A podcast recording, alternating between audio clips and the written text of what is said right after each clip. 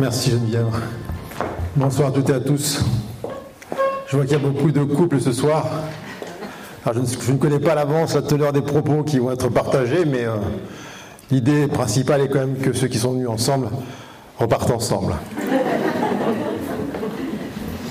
Alors, euh, comme l'a dit Geneviève, effectivement, on va aborder ce soir la thématique de l'amour, du couple, des relations, euh, des dépendances éventuelles. Mais ici, personne n'est dépendant, bien évidemment. Et puis, euh, alors bien sûr que ce thème-là, il a été euh, abordé, il a été investigué, il a été étudié sur toutes les coutures, mais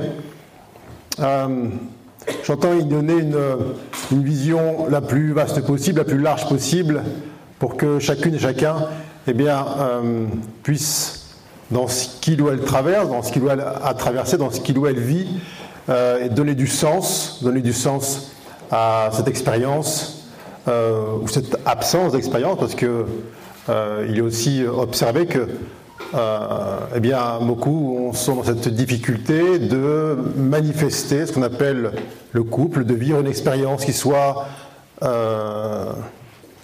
pleine, entière, satisfaisante, qui correspond à ce que le cœur veut vraiment et qui ne soit pas dans le domaine là de l'intellect ou de la projection ou de euh, quelque chose qui soit imaginaire ou imaginé, mais qui euh, résonne vraiment avec le cœur du cœur du cœur de chacune de nos cellules. Alors, il est difficile de euh, démarrer et de parler des relations et du couple sans parler d'amour. Alors, ce terme d'amour, là, c'est pareil. Euh, on l'a tellement entendu. On l'a tellement entendu, il a tellement été euh, utilisé, galvaudé, euh, mis à toutes les sauces, que lorsque on se pose la question, mais finalement, c'est quoi l'amour? Ça correspond à quoi? Est-ce que c'est ce, cette attraction qui nous maintient parfois les uns avec les autres, mais qui, au bout de quelques temps, quelques semaines, quelques mois, quelques années, tend à s'étioler? Si ça s'est étiolé, est-ce que c'est vraiment de l'amour? C'était quoi qui avait à la base. Est-ce qu'on peut mettre dans le même ensemble l'amour qui va relier, connecter une mère et son enfant, un frère et une sœur, un homme et une femme, un ami avec euh, un autre ami? Est-ce que c'est la même vibration, la même énergie? Alors, l'amour avec un grand A emprunte des milliards et des milliards de chemins pour se manifester notre conscience. Il y a une infinitude de formes à travers lesquelles l'amour avec un grand A va se manifester à nous. Mais il faut entendre que si on ne s'aime pas soi-même,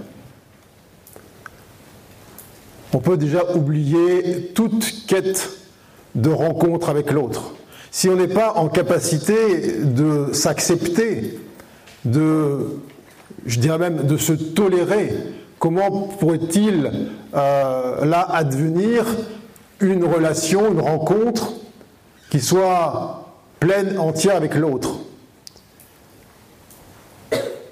Alors parfois je parle de cet amour de soi, mais qui est euh, en soi un pléonasme, puisque euh, on part déjà du postulat qu'il y a soi et puis quelque chose d'autre qui viendrait aimer ce soi-là. Comment se fait-il qu'il y ait une forme de jugement qui pèse sur nous et qui fasse que, eh bien, on n'aime pas des aspects de soi, on ne tolère pas des aspects de soi? Et qu'est-ce qu'on va faire dans cette humanité, dans cette incarnation? Eh bien, on ne s'aime pas complètement, parfois même on se déteste franchement, et puis, on va faire en sorte, euh, on va demander aux autres de faire notre place. On va, demander aux autres de nous aimer. Alors que nous-mêmes, on est dans cette incapacité de le faire. Alors bien sûr que c'est un, écueil que tout le monde a rencontré. Euh, chercher à être aimé par l'autre, à être aimé dans le regard de l'autre. Et qu'est-ce qui se passe au final? Il y a toujours un écueil, puisque aussi aimant soit-il, aucun être au monde ne peut nous aimer à notre place. Aussi aimant soit-il, l'autre ne peut faire que 50% du chemin. Alors, si soi-même on s'accepte ou se tolère à 10, 20, 30%, et qu'on attend que l'autre eh nous aime comme dans les films d'Hollywood ou dans les contes euh, avec ses princesses et princes charmants, il se passe quoi Il y a toujours une déception, il y a toujours une frustration. Qui n'a pas connu ça Alors, la première étape salvatrice dans cette euh, reconnexion à cet amour de soi, eh bien, passe par l'acceptation de soi. Ça veut dire que, euh, bien sûr, qu'on a fait peser sur nous par l'entourage, les, parents, les euh, frères et sœurs, toutes sortes de labels, de jugements, de critiques, d'étiquettes. De, Mais est-ce que c'est vraiment ce que l'on est? Est-ce que cela correspond vraiment à notre nature intime? Lorsque l'on s'observe avec un peu de recul, comme dans un rétroviseur, eh bien, on voit à quel point l'idée qu'on a de soi a pu changer, évoluer au fil des temps, au fil des, ans. Et donc, euh, ce qu'on pensait de soi, ce qu'on avait projeté sur soi, eh bien, est évolutif. Mais il y a une chose qui est euh, plus forte que ça, plus vaste que ça, qui a commencé avant la naissance et qui terminera bien après euh, la disparition du corps physique. Quand j'y terminais, c'est une, une image parce qu'il n'y a ni commencement ni fin. Alors, quand on parle de ce soi-là, cet amour de soi, il ne peut pas être euh, là introduit sans que l'on sorte, je vais dire de manière définitive, de l'idée de j'ai pas voulu être ici, de l'idée de j'ai pas demandé à être sur terre moi.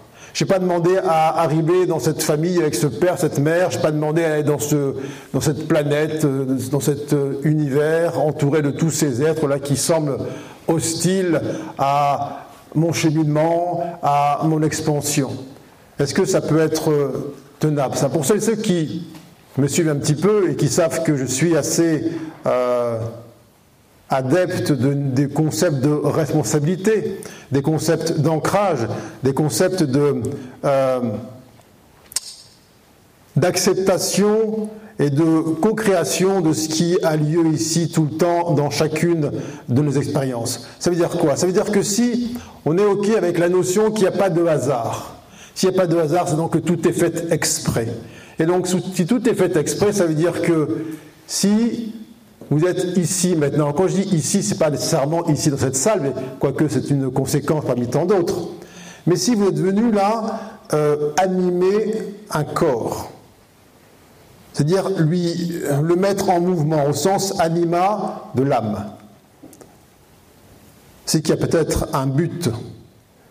Mais j'entends parfois me dire, moi je n'étais pas désiré, mes parents ne me voulaient pas. Ou alors, je suis né par accident. Est-ce que c'est possible ça? Est-ce que c'est possible de naître par accident? Pour que une conscience, une âme, une présence puisse baisser ses vibrations pour venir animer un fœtus dans le ventre d'une future mère eh bien, ça demande une quantité d'amour avec un A majuscule extraordinaire. Pourquoi? Parce que cette intention-là, qui engendre cette incarnation, eh bien, invite un homme et une femme qui étaient deux au départ à s'assembler, à se rassembler, à faire un. Donc ça demande une quantité extraordinaire d'amour pour venir ici sur Terre prendre une forme humaine. Alors souvent on pense à l'envers, on pense que oui, tiens, c'est papa et maman qui un jour, eh bien, ils se sont dit tiens, qu'est-ce qu'on pourrait faire euh, Une cabane au fond du jardin? Non, on va faire un enfant. Pas du tout. Ça, c'est voir les choses dans le mauvais sens. Ce qui se passe, c'est que si cet homme et cette femme, ce futur père, cette future mère, là, se sentent magnétiquement attirés l'un par l'autre, dans cette idée germe là de euh, d'être cette procréation, c'est qu'il y a une conscience qui est en attente de cela. Donc il y a un signal de pur amour qui leur est envoyé et qui leur dit ce serait intéressant que vous alliez vous rapprocher mutuellement, de sorte que je puisse emprunter ce canal et prendre forme humaine. Donc, c'est par amour qu'on prend forme humaine. 100% des êtres humains s'incarnent par amour. Ça, c'est le premier mouvement. Ensuite, bien évidemment, lorsqu'on découvre la tête de papa et de maman, on se dit non, c'est pas possible. Ça ne peut pas être ça. Parce que lorsqu'il y a cette descente et qu'on vient animer cette euh, petite chose qu'on appelle fœtus, eh bien, il y a un voile qui nous tombe devant la conscience, un voile d'oubli. On oublie pourquoi on vient, d'où l'on vient et ce que l'on est. Et on commence à se prendre pour cette petite chose insignifiante, ce petit bébé futur là qui va devoir quémander de l'amour, mériter de l'amour, devoir produire des choses pour que cet amour eh bien, lui soit donné. Alors dans les premiers temps, il se passe quoi? Il se passe qu'effectivement, tout le monde est passé par là, en tant que petite, euh, euh petite, petit nourrisson, eh bien, on sent que il y a une espèce d'émanation qu'on va appeler amour, mais qui est une vraie dépendance par rapport à la mère. Euh, L'amour que le bébé sent est lié aussi au fait qu'elle bien, elle lui donne sa subsistance, elle lui, elle le rassure, elle l'enveloppe, puisqu'il y a encore une fois cette idée de je, deviens ce petit, euh, ce petit corps. Alors vous avez tous observé qu'il euh, y a des êtres humains à l'âge adulte qui sont assez peu sortis cette notion de dépendance et qui vont rechercher encore ce, ces bras aimant telle une mère, ou ce ventre aimant qui va, euh, comme les rassure, etc., etc., comme s'il y avait cette enveloppe-là extérieure, cet amour extérieur qui allait leur donner leur subsistance. Parfois même, euh, dans des couples, hein, euh, il y a des rapports un peu mère-fils ou père-fille qui se perpétuent. Alors, ce mouvement d'amour fait qu'effectivement, on prend ce corps physique. Si on prend celui-là, si on prend celui-là qui est la conséquence de cet homme et de cette femme, c'est que précisément c'est absolument le décor parfait pour faire l'expérience ici-bas de l'amour que nous sommes, de la joie que nous sommes, de la paix que nous sommes.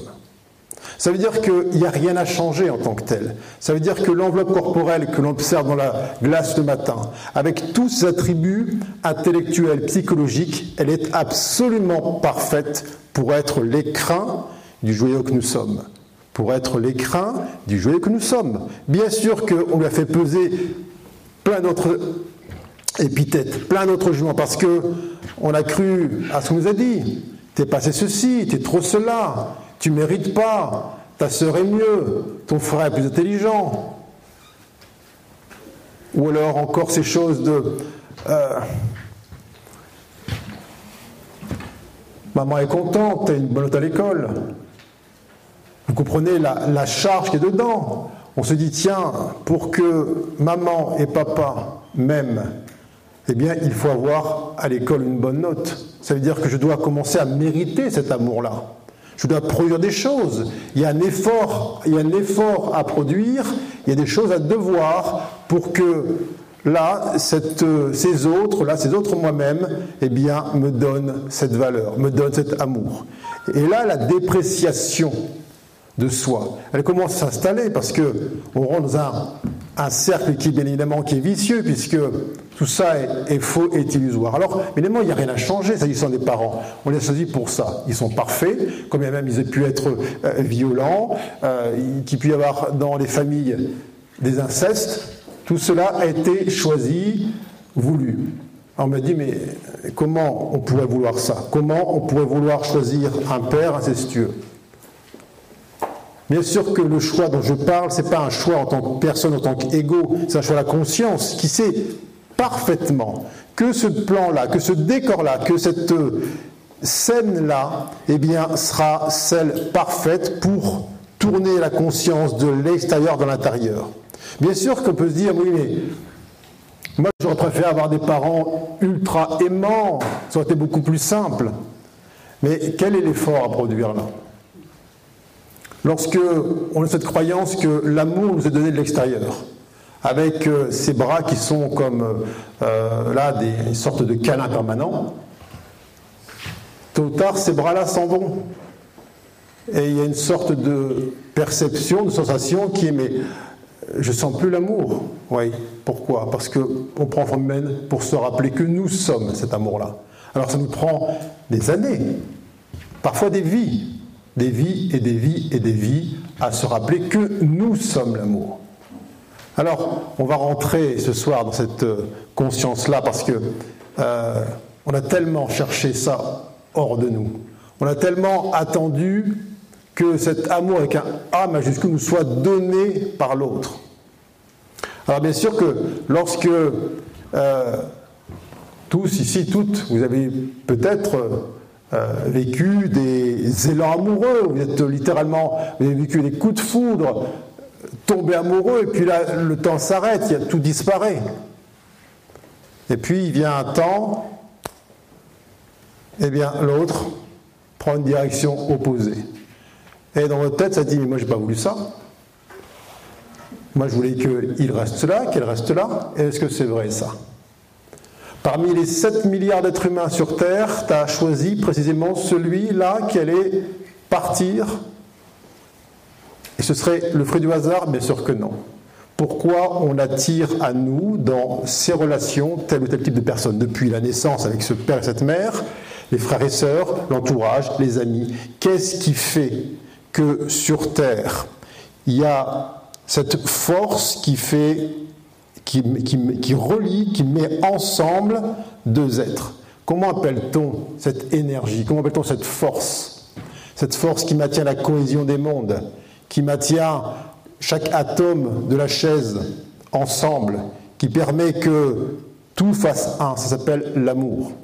Alors, même si on se sent euh, totalement étranger à ça, même si ça nous paraît euh, prendre une forme opposée à notre conception de l'amour, qu'on le veuille ou non, ce qui fait en sorte que les êtres se rassemblent s'appelle l'amour. Même si dans l'expression de cet amour-là, ça prend la forme de disputes, de coups, d'insultes, de guerre,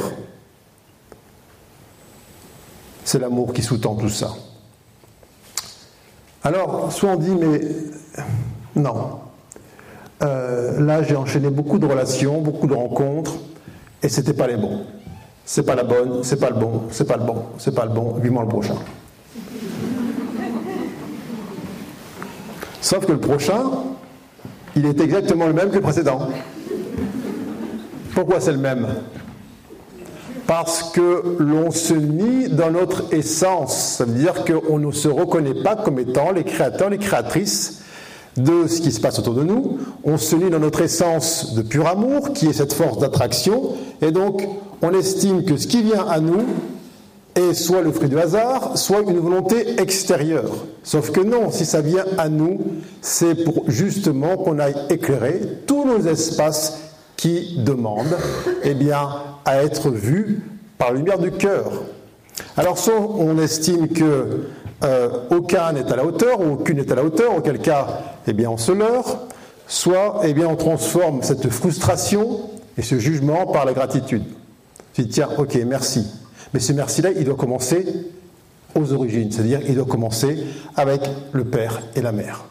Tant que je ne me reconnais pas comme étant le créateur et la créatrice de cette incarnation, c'est-à-dire de ce rapprochement de cette femme et de cet homme, qui par amour, par résonance amoureuse avec ce que je suis, eh bien, se sont rapprochés jusqu'à être dans cet acte de conception, si là, il n'y a pas ça qui est euh, entendu, accepté dans le cœur des cellules, la suite n'est que littérature. On peut, oublier le, reste, ce sera que des éléments qui vont vouloir anesthésier, euh, isoler, oublier ce que l'on est. Le postulat de départ, il est là. Tout à l'heure, je vous parlais de cette notion d'amour de, soi. Si ces deux conditions de départ ne sont pas réunies, c'est-à-dire que, ok, je me reconnais comme étant celui ou celle, en termes de conscience, qui a fait en sorte que cet homme et cette femme s'accouplent. Totalement. Alors il n'y a pas là-dedans d'estimation de, en termes de valeur par rapport à la morale de l'un ou de l'autre, ou, il n'y a pas d'appréciation euh, au niveau esthétique, au niveau du comportement. C'est pas ça. Mais est-ce que oui ou non, je rentre dans cette acceptation que je ne suis pas littéralement tombé là par hasard? Si ça, c'est validé, si ça, dans votre cœur, eh bien, c'est entendu, accepté, eh bien, on peut avancer. On peut avancer vers cette euh, étape suivante, après l'acceptation de soi, qui est celle de l'affirmation de soi. Mais tant que cette euh, idée-là est refusée, ne rêvons pas. Toute la suite de la vie sur Terre sera une de, de quête de sens, mais le sens ne sera jamais trouvé, puisqu'on se nie dès le départ dans notre nature originelle. Et s'il y a cette négation dès le départ, eh bien, ce déni de soi sera toujours une force qui va attirer à nous des êtres qui vont dire Regarde, ici, là, tu t'es oublié. Regarde, ici, là, tu ne t'aimes pas. Là, ici, tu penses que c'est les autres qui ont le pouvoir, et ainsi de suite, ainsi de suite, ainsi de suite. Et on peut répéter cela à l'infini, et ça peut durer des vies, et des vies, et des vies, et des vies. Encore une fois, je ne suis pas en train de vous dire que euh, ce qui a été. Euh, ou ce qui a pu être produit par les uns et les autres, on parle des parents, eh bien, est à évaluer par rapport aux autres, à dire c'était bien ou pas bien, c'est pas ça du tout. C'est est-ce que je peux leur euh, octroyer cette même perfection par rapport au plan avec un P majuscule? Est-ce que je peux leur offrir un regard qui soit celui là euh, de la gratitude? Sans, on n'a pas besoin d'aller les leur dire physiquement. On n'a pas besoin d'aller les convaincre de quoi que ce soit. C'est d'abord soi avec soi. Est-ce que je me crois encore victime de circonstances ou est-ce que je sens que là je suis entré dans autre chose?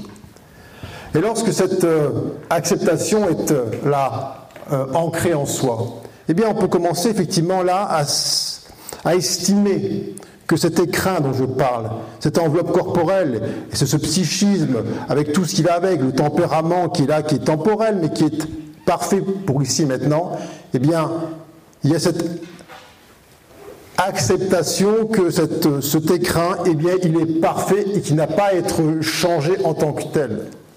Bien sûr qu'encore une fois, on a absorbé toutes sortes de jugements euh, liés à des comparaisons, liés à une société qui est fondée sur la compétition, sur la lutte, sur la dualité. Très bien. Tant que je cherche une reconnaissance hors de moi, à l'extérieur, jamais, jamais, elle sera à la hauteur. Je vous l'ai dit au départ, aucun être au monde, aussi aimant soit-il, ne pourra vous aimer à votre place. Donc lorsque ça, ce dont je parle ici maintenant, ça, si, si ça c'est pas éclairé en vous, c'est pas encore là euh, aspiré dans votre vérité, le reste, ça reste littérature.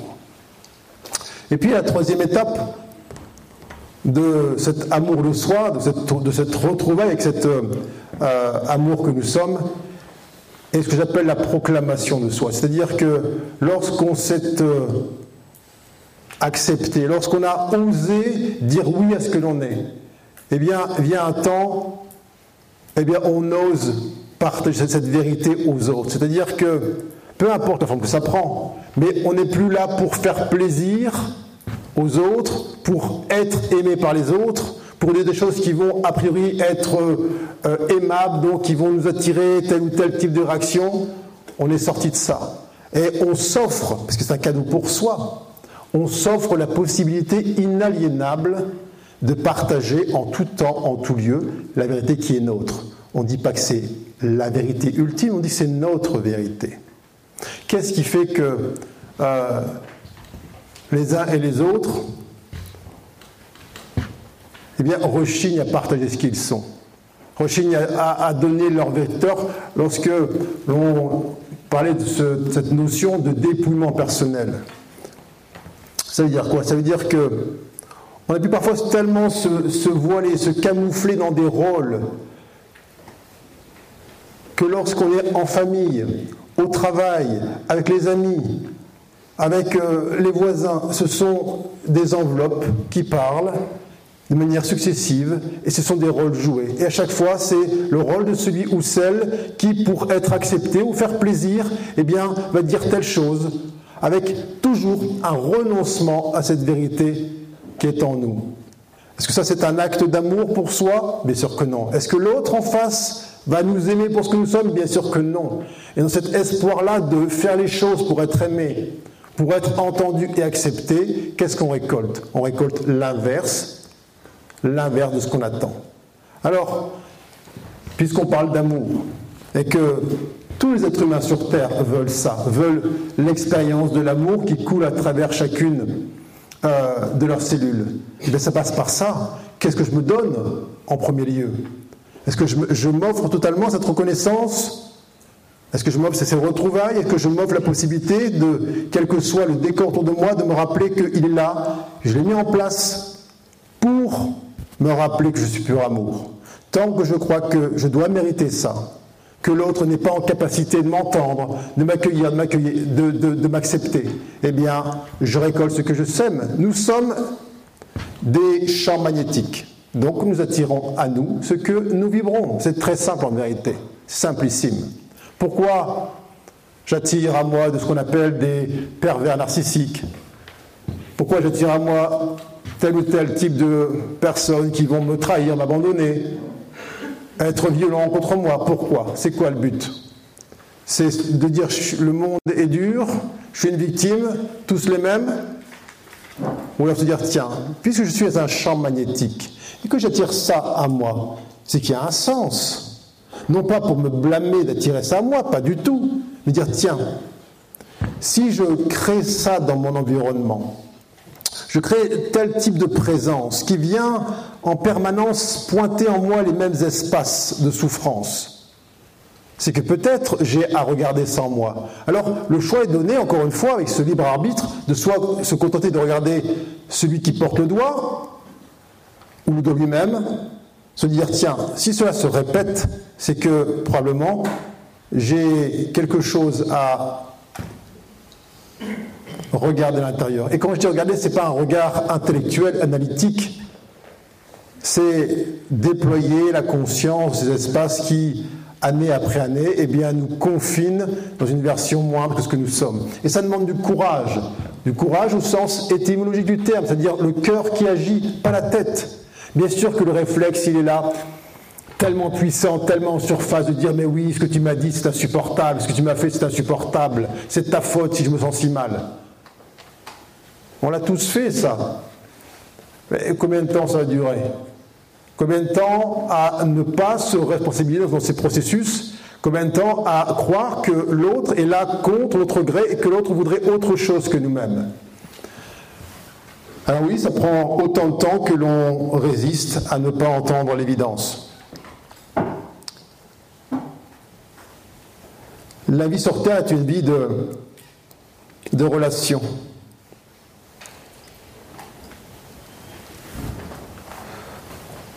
Vous savez, il y a beaucoup d'êtres qui entreprennent, des chemins dits spirituels et qui entrent dans la croyance que la fidélité, finalement, c'est d'être bien tout seul. Et que peut-être même que la place ultime eh bien, est dans une, isolée en haut de la montagne ou euh, au fin fond d'une grotte, et que ce serait parfait ainsi. L'autosuffisance est un leurre. Si on était suffisant en soi pour faire l'expérience directe de l'amour que nous sommes, eh bien pourquoi, pourquoi serions-nous ici sur Terre? Non, on vient ici pour, va dire, deux étapes. La première, effectivement, c'est de sentir ou de se rappeler la totalité, toute l'intensité de l'amour divin en nous. Mais c'est qu'une étape, ça. C'est la première étape. Ensuite, lorsque cet amour divin eh est réalisé en soi, il a vocation à être partagé avec l'autre. Et si on croit que ça s'arrête là, à soi, eh bien, on se leurre. Et c'est là où il y a une forme de sécheresse parfois qui est observée chez des soi-disant cheminants spirituels qui pensent être cette autosuffisance, euh, disant que non, mais je n'ai besoin de rien. Alors, quand je parle de besoin, on va éclairer ce terme de besoin. Ce n'est pas un besoin qu'il y ait une dépendance, c'est le désir du divin de s'aimer à travers ce corps physique. C'est-à-dire que c'est toujours l'expérience qui est en expansion et qui cherche à aimer plus, toujours plus, toujours plus, toujours plus. Alors encore une fois, on parle de ce thème d'amour. Il a tellement été utilisé. C'est-à-dire quoi finalement aimer? Lorsque dans un couple, on se dit je t'aime, c'est-à-dire quoi? Qu'est-ce qu'on aime? Je aime toi. Dans bien des cas, ça veut dire j'aime la façon que tu as de combler mes manques. J'aime la façon que tu as de me dire je t'aime et ça me rassure. J'aime la façon que tu as de ne pas me faire sentir ce que je veux pas avoir en moi. Alors, lorsque ce je t'aime là il est capable de rencontrer chez l'autre une absence de réponse. Un je t'aime qui n'attend rien. Là, il commence à être vrai. Mais si, vous voyez chez vous comment ça se passe, ou autour de vous, lorsque ce je t'aime est prononcé, et si en face on ne vous dit rien, comment vous vous sentez? Si lorsque vous tendez vos bras pour euh, faire un câlin à quelqu'un, peu importe qui ce soit, et que l'autre en face se, reste comme un tronc d'arbre. Comment vous vous sentez? Est-ce que ça ne modifie pas votre intérieur ou vous sentez une sorte de contraction? Si là, lorsque ce je t'aime est partagé et qu'en face, rien en retour, ce contact, cette étreinte qui rencontre une forme d'immobilisme ou l'indifférence, si ça vous n'êtes pas touché par ça, là vous êtes en état d'amour. Si vous êtes touché par la non-réaction, voire la répulsion de l'autre, il n'y a pas de souci à ça, mais dites-vous bien, vous êtes en train de demander, de quémander. Alors bien sûr que dans la croyance collective, l'idée du manque, ou de la jalousie est souvent corrélée à euh, je t'aime, euh, donc tu manques, ou si je te manque pas, c'est que tu m'aimes pas. Et ah ben si tu n'es pas jaloux, c'est-à-dire que tu m'aimes pas.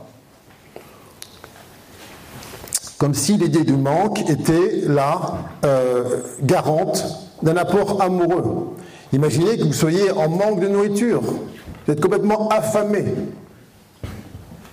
et vous arrivez chez quelqu'un qui vous apporte, est-ce que, étant en manque de nourriture, vous allez commencer à, vous installer avec vous, avec lui, partager euh, du temps, la présence? Non, vous allez foncer vers le frigo, vous allez ouvrir et vous allez prendre. Alors pourquoi lorsqu'on parle, tiens, ah, tu me manques, tu me manques, ça fait un mois que je t'ai pas vu ou quinze jours, tu me manques, tu me manques, et on croit que lorsqu'on va voir l'autre, on va lui donner quelque chose. C'est exactement la même chose je suis en manque de toi, je vais venir te rencontrer, dans la croyance c'est je vais te donner l'amour, mais en fait c'est quoi? Aspiration. Et que fait l'autre en face? Comment c'est perçu en face lorsque vous avez quelqu'un qui vous dira ah, tu m'as tellement manqué, tu m'as tellement manqué et qui vient à vous? Même si dans votre tête, ah c'est génial, je lui manque, donc elle m'aime, donc nous aimons. Mais au niveau énergétique, Lorsque l'autre vient à vous avec cette idée de manque, eh bien vous allez sentir une, aspiration, une déperdition énergétique. Et rien de mal à ça, mais qu'on arrête de se mentir, parce que là, on fonde cette idée d'amour sur une illusion. Et je veux croire que si vous êtes là ce soir, c'est qu'il y a bien des aspects de cette illusion amoureuse que vous avez envie de, de solder. Alors encore une fois, ça demande du courage, de dire, tiens, comment ça se passe chez moi? Est-ce que effectivement il n'y a pas cette idée là de, hmm, manque qui persiste? Cette idée que, effectivement, si l'autre ne fait pas euh, témoignage d'une forme de jalousie ou de manque, eh bien, je suis comme suspicieux par rapport à sa capacité à m'aimer. Il faut entendre que tant que l'on a besoin de l'autre pour ça, eh bien, on n'est pas capable de l'aimer. Cet amour-là dont on parle ce soir ne peut être que la cerise sur le gâteau, mais pas le gâteau lui-même. Ça veut dire que on doit être bien seul, parfaitement bien seul et parfaitement bien à deux. Et le fait d'être à deux est une sorte d'amplification de l'amour que nous sommes, mais pas la cause. Bien sûr que qu'est-ce qu'on a cru pendant tellement de temps en disant je t'aime, je aime toi, que l'autre qui était en face de nous était la cause, était la cause de l'amour que nous sentions dans notre cœur. Sauf que nous sommes la cause et que de temps en temps on choisit, là, de ci, de là, des autres nous-mêmes pour partager ça, pas pour croire que sans lui, sans elle, eh bien l'amour que je suis ou l'amour que je sens n'a plus d'existence. Alors, c'est intéressant euh, d'explorer cette notion de chagrin d'amour. Qu'est-ce qui se passe lorsqu'il y a un chagrin d'amour? Est-ce que déjà le terme de chagrin peut aller avec le terme d'amour? C'est possible ça?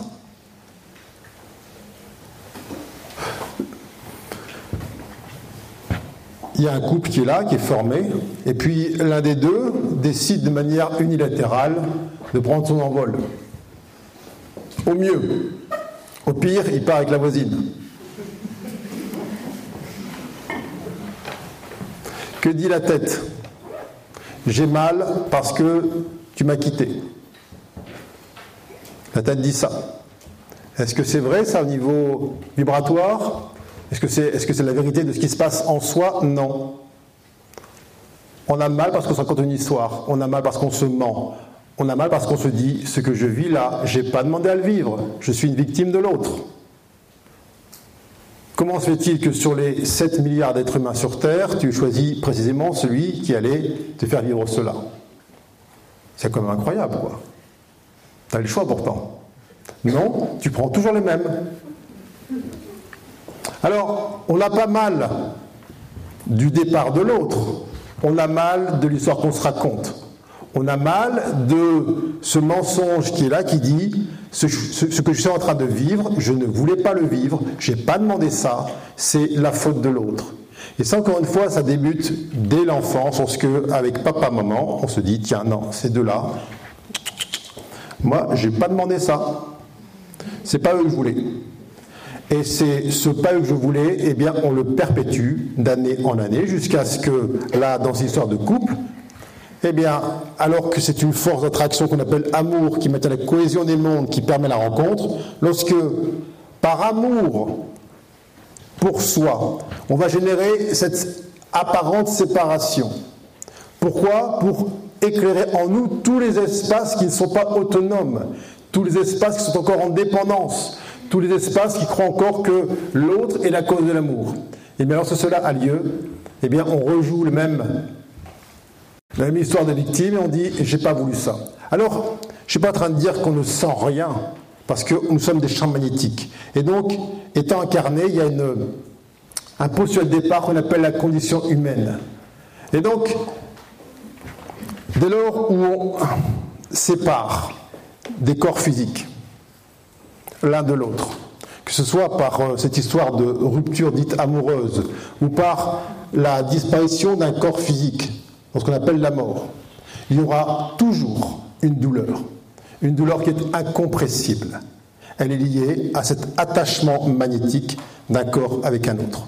Mais la douleur se transforme en souffrance dès lors qu'on commence à se dire non, je suis victime de ça, j'ai pas voulu ça, et que l'on croit en cette idée de séparation comme étant réelle. Or, elle n'est qu'apparente. Des fois, on me dit Ah là là, euh, un tel m'a quitté. Je dis Pour aller où? La terre est ronde. Il n'y a pas de séparation. Il y a juste à un moment donné un corps physique qui prend distance. Pourquoi on souffre? Parce qu'on enferme la notion de couple dans trois dimensions, dans l'espace et dans le temps. C'est quoi un couple? Ça commence quand? Qu'est-ce qui en définit les aspects? Lorsque vous posez la question à des gens qui sont en couple, pas vous bien sûr, c'est on est en couple depuis telle date, avec bien sûr donc une notion de temps et souvent une notion d'espace, et on habite ensemble. Et si on enlève l'espace et le temps, qu'est-ce qui reste? Ah oui, mais attends, quand même, on a eu un coup de foudre euh, il y a 15 ans à, Venise, euh, sur la gondole. Oui, mais aujourd'hui, là, il en est où ton coup de foudre? C'est pas il y a 15 ans, c'est ici maintenant. Oui, mais tu comprends, on habite ensemble depuis. Et puis on a payé un crédit immobilier, donc. Oui, mais c'est pas suffisant.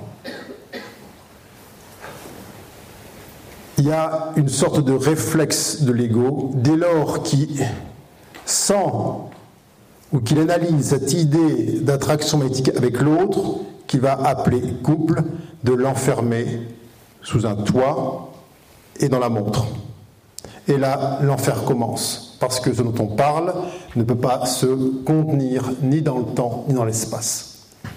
Alors, je vais peut-être vous choquer, mais l'idée du couple, telle qu'elle est véhiculée dans cette humanité depuis euh, un certain nombre de, de siècles, repose sur un concept, un concept qui est propre à cette euh, planète. L'idée de, ok, parce que ça fait tant de temps, et parce qu'il y a une proximité géographique de l'un et de l'autre, donc c'est un couple. C'est une hérésie. La seule, constante qui doit déterminer un couple, c'est la circulation, telle une respiration d'un amour qui est évident. Pas un amour raisonné, un amour qui est évident. Ça veut dire qu'à chaque instant, l'évidence se vérifie. Peu importe que tu sois en couple, comme tu dis, depuis dix ans, est-ce que ici et maintenant, lorsque tu es face à celui ou celle pour lequel il y a dix ans tu as un coup de foudre, est-ce que tu sens cette, même évidence? Ou non, il n'y a plus d'évidence, mais comme on vit ensemble depuis dix ans, donc on est en couple. Est-ce que la cause du couple est l'amour ou la cause est le maintien géographique dans le temps. Et dès lors où le couple dans lequel on va se confondre repose sur une idée de temps et d'espace, eh bien, l'on se ment. C'est pas un souci. Mais après, il faut savoir ce qu'on veut. Si on a comme aspiration de vivre le plus haut degré d'amour qui soit et que tout le monde connaît, même si bien peu en ont fait l'expérience, que tout le monde connaît parce que c'est la référence ultime. Chacun sait, dans le sein, au sein d'un couple ou dans une relation, si oui, c'est ça ou si non. Je sens l'écart entre mon souvenir avec un S majuscule, mon souvenir antérieur de l'amour et ce que je suis en train de vivre aujourd'hui.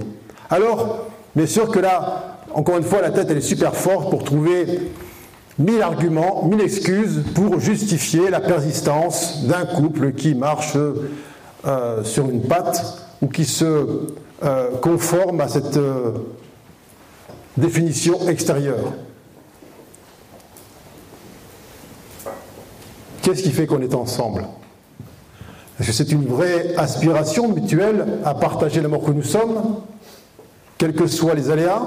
Est-ce que c'est un amour inconditionnel, c'est-à-dire que par amour pour l'autre, je suis prêt à le voir partir avec une autre, parce que je sais pertinemment que si cette porte-là se ferme, c'est qu'il y a une autre porte qui s'ouvrira demain, après-demain, pour lui et pour moi.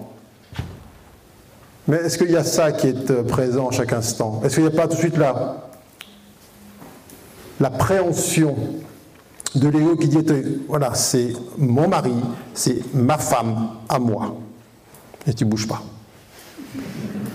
Il faut voir ça. Mais est-ce que ça, c'est de l'amour, ça? Est-ce que l'amour dont on parle avec un A majuscule peut contenir cette notion de peur, d'angoisse et de temps?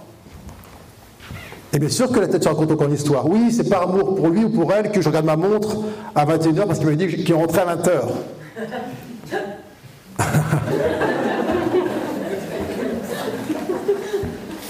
si tu avais peur de rien, si tu craignais pas, d'une part, que cet autre-là eh bien, passe cette heure avec quelqu'un d'autre, ou que il ne rentre jamais, et que tu as à sentir cette histoire de chagrin d'amour, parce que tu crois tellement en la séparation que cette souffrance-là est en train de te traverser.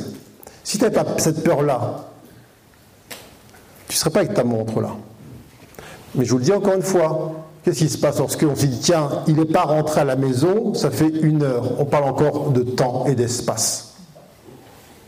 Tant que ces critères de temps et d'espace qui sont inscrits comme étant la fondation, le fondement du couple, chaque fois qu'il y aura une, une apparente séparation, un éloignement des corps physiques, avec dedans un temps qui commence à s'étendre, à s'étirer, la souffrance va apparaître. Pourquoi? Parce que ce paramètre-là, il n'a rien à faire dans le couple. Il est faux.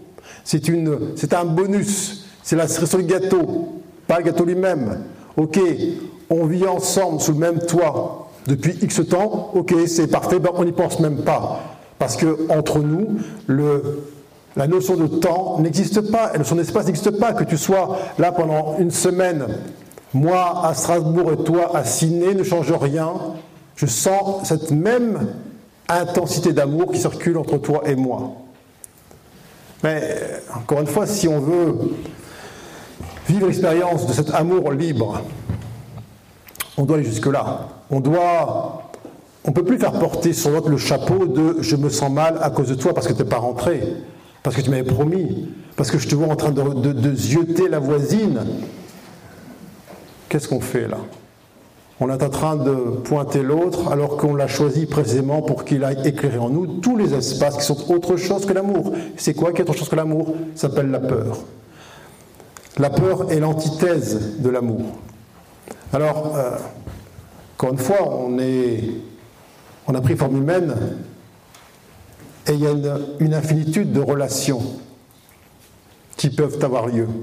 Et j'aime à dire que toutes les relations du matin au soir, du soir au matin, sont en vérité sont des couples. Sont des couples, c'est-à-dire sont fondés sur une attraction qui est quoi? Qui est cette forme d'amour. On peut dire, mais non, c'est pas un couple, là c'est juste la caissière à qui je rends la monnaie. Ah bon? Pourquoi c'est cet être-là, parmi les 7 milliards que compte la planète, avec laquelle tu es ici maintenant en contact? Pourquoi c'est elle? Bah, c'est, est-ce qu'on s'en fout C'est le hasard. Ah ouais, on s'en fout. La vie s'en fout pas. La vie te place celle-là devant toi. Pour que pour une fois, tu cesses de l'ignorer. C'est-à-dire tu cesses d'ignorer ce que tu es et, ta, ta, force créatrice qui fait en sorte que là, toi et elle, ne serait-ce que pendant une seconde, il n'y ait plus cette barrière entre vous, il n'y ait plus cette euh, muraille entre vous. Et que si tu prends ce temps de rencontre, yeux dans les yeux. On n'est pas en train de dire que tu vas tomber amoureuse de la, amoureux de la caissière. En train de dire qu'il n'y a plus de séparation entre toi et elle. Il n'y a plus cette idée que il y a des êtres importants et d'autres qui ne le soient pas. Et tu vas offrir la même quantité de présence, la même vibration amoureuse, quel que soit l'être qui est en face de toi. Et quand je dis amoureuse, ne voyez pas là une, euh, une, conséquence qui amène à partager le même lit. Quand je parle d'amour libre, bien évidemment, tout de suite, on, part dans des, euh, dans des méandres, on dit Ah oui, génial, ah oui, j'aime bien cette idée-là. Là. non. Quand je parle d'amour libre, c'est un amour libre de peur, un amour libéré de toute notion de dépendance, un amour qui est libéré de la croyance que l'autre en face est la cause de l'amour que nous sentons. Non, l'autre en face, face à moi, est la conséquence, la conséquence de l'amour que je suis. Et là, ça change tout. Alors, on parle souvent de... Euh, ces relations, ces rencontres, et parfois peut-être avez-vous entendu parler de cette notion de, de, de rencontre karmique. Vous avez entendu ça, non? Alors, c'est quoi, quoi le karma finalement?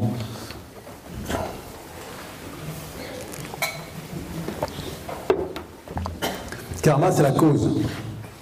Karma, ça dit qu'il y a une cause qui génère une conséquence.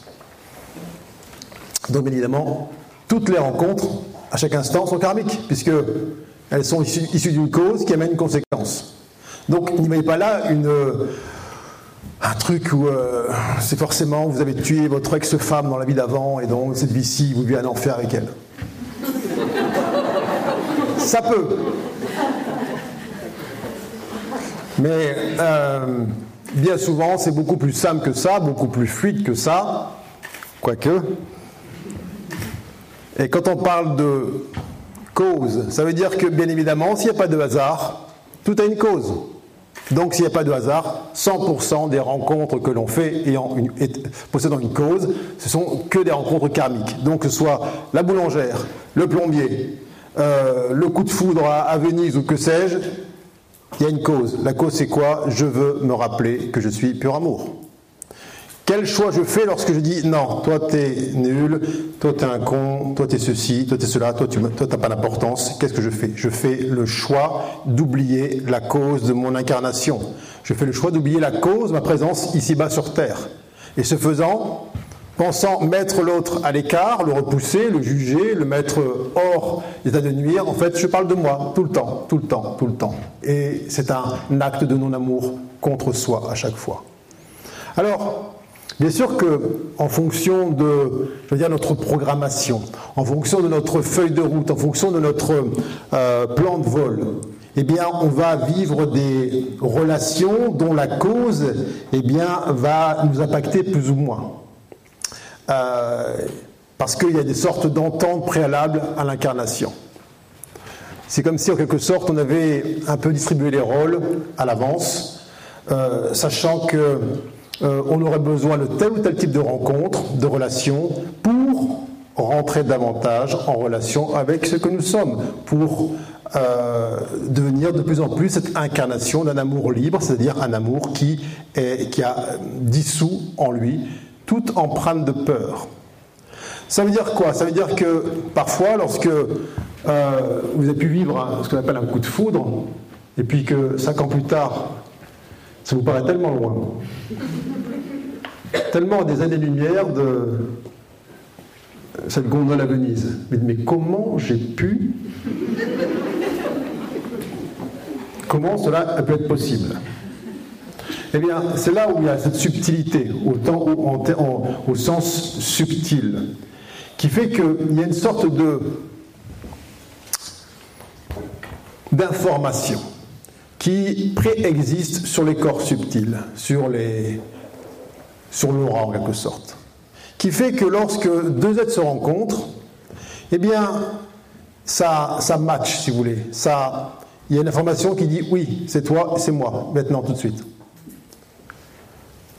Pourquoi il y a cette information? Parce que euh, on sait que parmi la multitude, il y a une telle propension à l'évitement, il y a une telle propension à préserver la survie de l'ego, que si on écoute la tête, si on écoute l'analyse intellectuelle, eh bien on n'ira jamais là où notre cœur, en vérité, nous demande d'aller. Alors, ce sorte de cet artifice, ce subterfuge qui figure sur le corps subtil et qui génère parfois des coups de foudre, il sert à ça.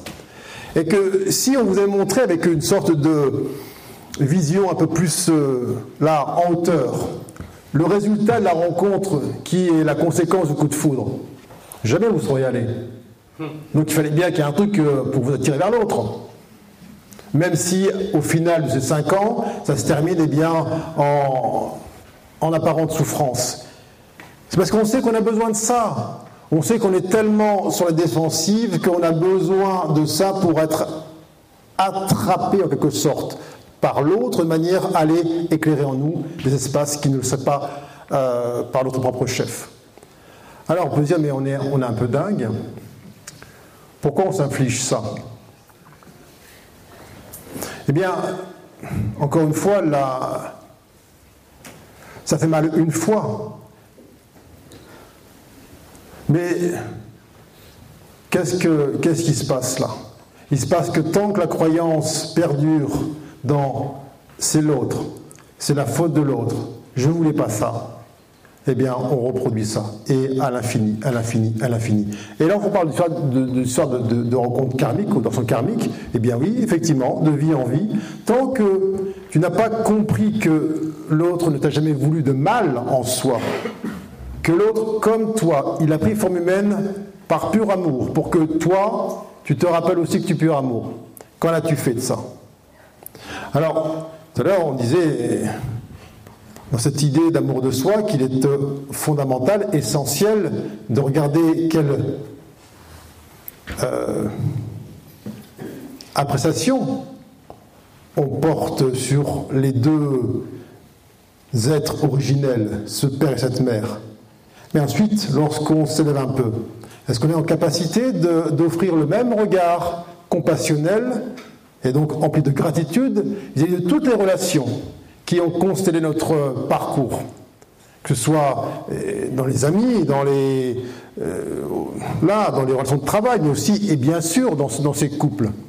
Ou est-ce qu'on se dit, non, là, tiens, lui, elle, elle, etc., euh, c'était pas les bons, bon débarras, oulala, quelle catastrophe. Ou alors on se reconnaît comme étant les créateurs parfaits d'une rencontre qui nous a permis de percevoir en nous un espace qui, aujourd'hui encore, ne porte pas la vibration du pur amour, porte encore l'empreinte de, de la rancœur, de la rancune, de la peur, de autre chose que ce que l'on veut vraiment. Et on croit que, finalement, on se dit, tiens, bon débarras. Mais de qui on se débarrasse? De quoi on se débarrasse? On se débarrasse de notre engagement à honorer l'amour que nous sommes. Parce que ce qu'on croit mettre à l'extérieur, repousser, alors qu'on est des champs magnétiques, nous sera remontré avec un autre visage, un autre prénom, demain, après-demain et à l'infini. Effectivement, et on va enchaîner ces relations causales, donc karmiques, jusqu'à ce que de guerre lasse, on se dise tiens, ok, stop, pause. Pourquoi j'attire ça à moi? Ça me sert à quoi? Ça me sert à quoi de sentir là avec cet être-là, alors qu'il m'avait dit qu'il rentrait ou qu'elle rentrait à 20 heures. Ça me sert à quoi de vivre cette expérience où à 22 heures il n'est pas rentré et j'ai pas de nouvelles? Ben, Ça me sert justement, plutôt que d'aller le juger ou dire ah oui, c'est pas encore le bon, ça me sert à regarder en moi l'espace qui porte l'empreinte de la peur, l'empreinte du jugement, l'empreinte du doute. Qu'est-ce que je fais de ça? Est-ce que je me responsabilise avec ça? Est-ce que je dis oui, merci, gratitude, j'ai créé cette situation justement pour être l'amour Est-ce que ça m'intéresse de dire oui, je veux qu'il rentre vite, vite, vite, vite pour me rassurer? Mais non, ça c'est ce que veut l'ego en surface. L'ego veut récupérer l'autre. Allez, viens, rentre ici, viens anesthésier à nouveau mes espaces en souffrance. Viens me dire que tu m'aimes. Viens me dire qu'effectivement, euh, tu n'en aimes pas un autre ou une autre. Ça, c'est l'ego qui veut ça. Mais que veut le cœur? Le cœur dit, mais non, je veux que tu te rappelles que tu es pur amour et que l'autre soit là à côté de toi, sous le même toit, qu'il soit en train d'aimer un autre ou une autre, ça ne change pas l'amour que tu es. C'est là où on doit maintenant regarder avec beaucoup d'acuité le désir véritable de notre cœur. Alors ensuite, on peut, ça peut nous amener à regarder cette notion de, de fidélité. Qu'est-ce qu'on entend par fidélité? Qui parle de fidélité? Est-ce que c'est un, concept qui vient de l'âme, du cœur, ou la fidélité est un concept qui vient de l'ego? Fidèle à quoi? Pendant combien de temps? Est-ce que la fidélité peut être euh, exempte de toute notion spatio-temporelle? Est-ce que la fidélité exige du temps et l'espace? Qu'est-ce qu'on dit lorsque, tiens, j'espère que lui ou elle sera fidèle? Fidèle à quoi? Fidèle à l'idée de ne pas stimuler les peurs en moi? Alors encore une fois, je ne parle pas de jugement ou d'appréciation sur l'action en tant que telle qui pourrait intervenir sous là, ce n'est pas, pas, le sujet. Mais juste euh, dans cet espoir qu'on a que l'autre soit ou serait fidèle, Est-ce qu'on veut vraiment que l'autre soit fidèle? C'est ça notre volonté véritable? Ou en vérité, on veut ne plus avoir peur? C'est-à-dire que, tiens, ben, il est 22 heures, c'est OK. Et on sait comment ça se passe dans la tête. Entre 20h et 22h. Quel film est en train d'être euh, tourné? Il y a le choix. Soit c'est. Euh, on laisse euh, eh l'évidence du. Il fait ce qu'il a à faire, il, est ce qu'il est, ainsi de suite. Ou alors, on commence à imaginer toutes sortes de scénarios auxquels on va donner du crédit, ça fait remonter ici là l'inconfort, et ainsi de suite. Alors quand on parle de libre arbitre, qui veut encore user de ce libre arbitre? Arbitrer entre la voie de la peur et la voie de l'amour, entre la voie du doute et la voie de la confiance ou de la foi. Qui encore dans cette euh, expérience qu'on appelle le couple a encore envie de cette idée de libre arbitre?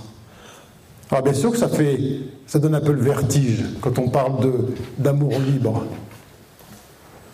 Parce que la tête croit que, tiens, si cet amour est libre, eh bien l'autre, du jour au lendemain, peut partir. Alors qu'en vérité, pourquoi l'autre part du jour au lendemain? Parce que justement, tu n'es pas libre. Et comme tu n'es pas libre, il vient te montrer par son départ intempestif, inopiné, imprévu, il va te montrer l'espace en toi qui a généré ce départ.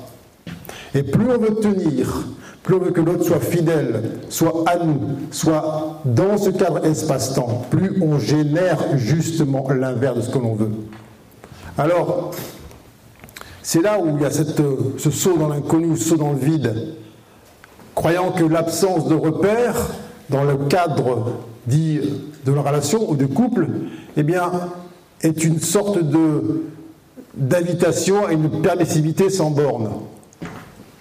Pas du tout. C'est tout le contraire. Tant que, encore une fois, l'on ne s'aime pas totalement, c'est-à-dire qu'on n'a pas éclairé en soi tous les espaces qu'il demande à l'être, eh bien, on va attirer à soi encore et encore et encore, sans cesse, des relations, des rencontres, des situations qui vont nous montrer, tu vois là, tu vois là, tu vois là, lorsqu'il se passe ceci, ça génère en toi un inconfort. Qu'est-ce qu'on fait de l'inconfort? Est-ce qu'on en donne la cause ou la paternité à l'autre, à l'extérieur? On se dit, tiens, maintenant stop, ça suffit.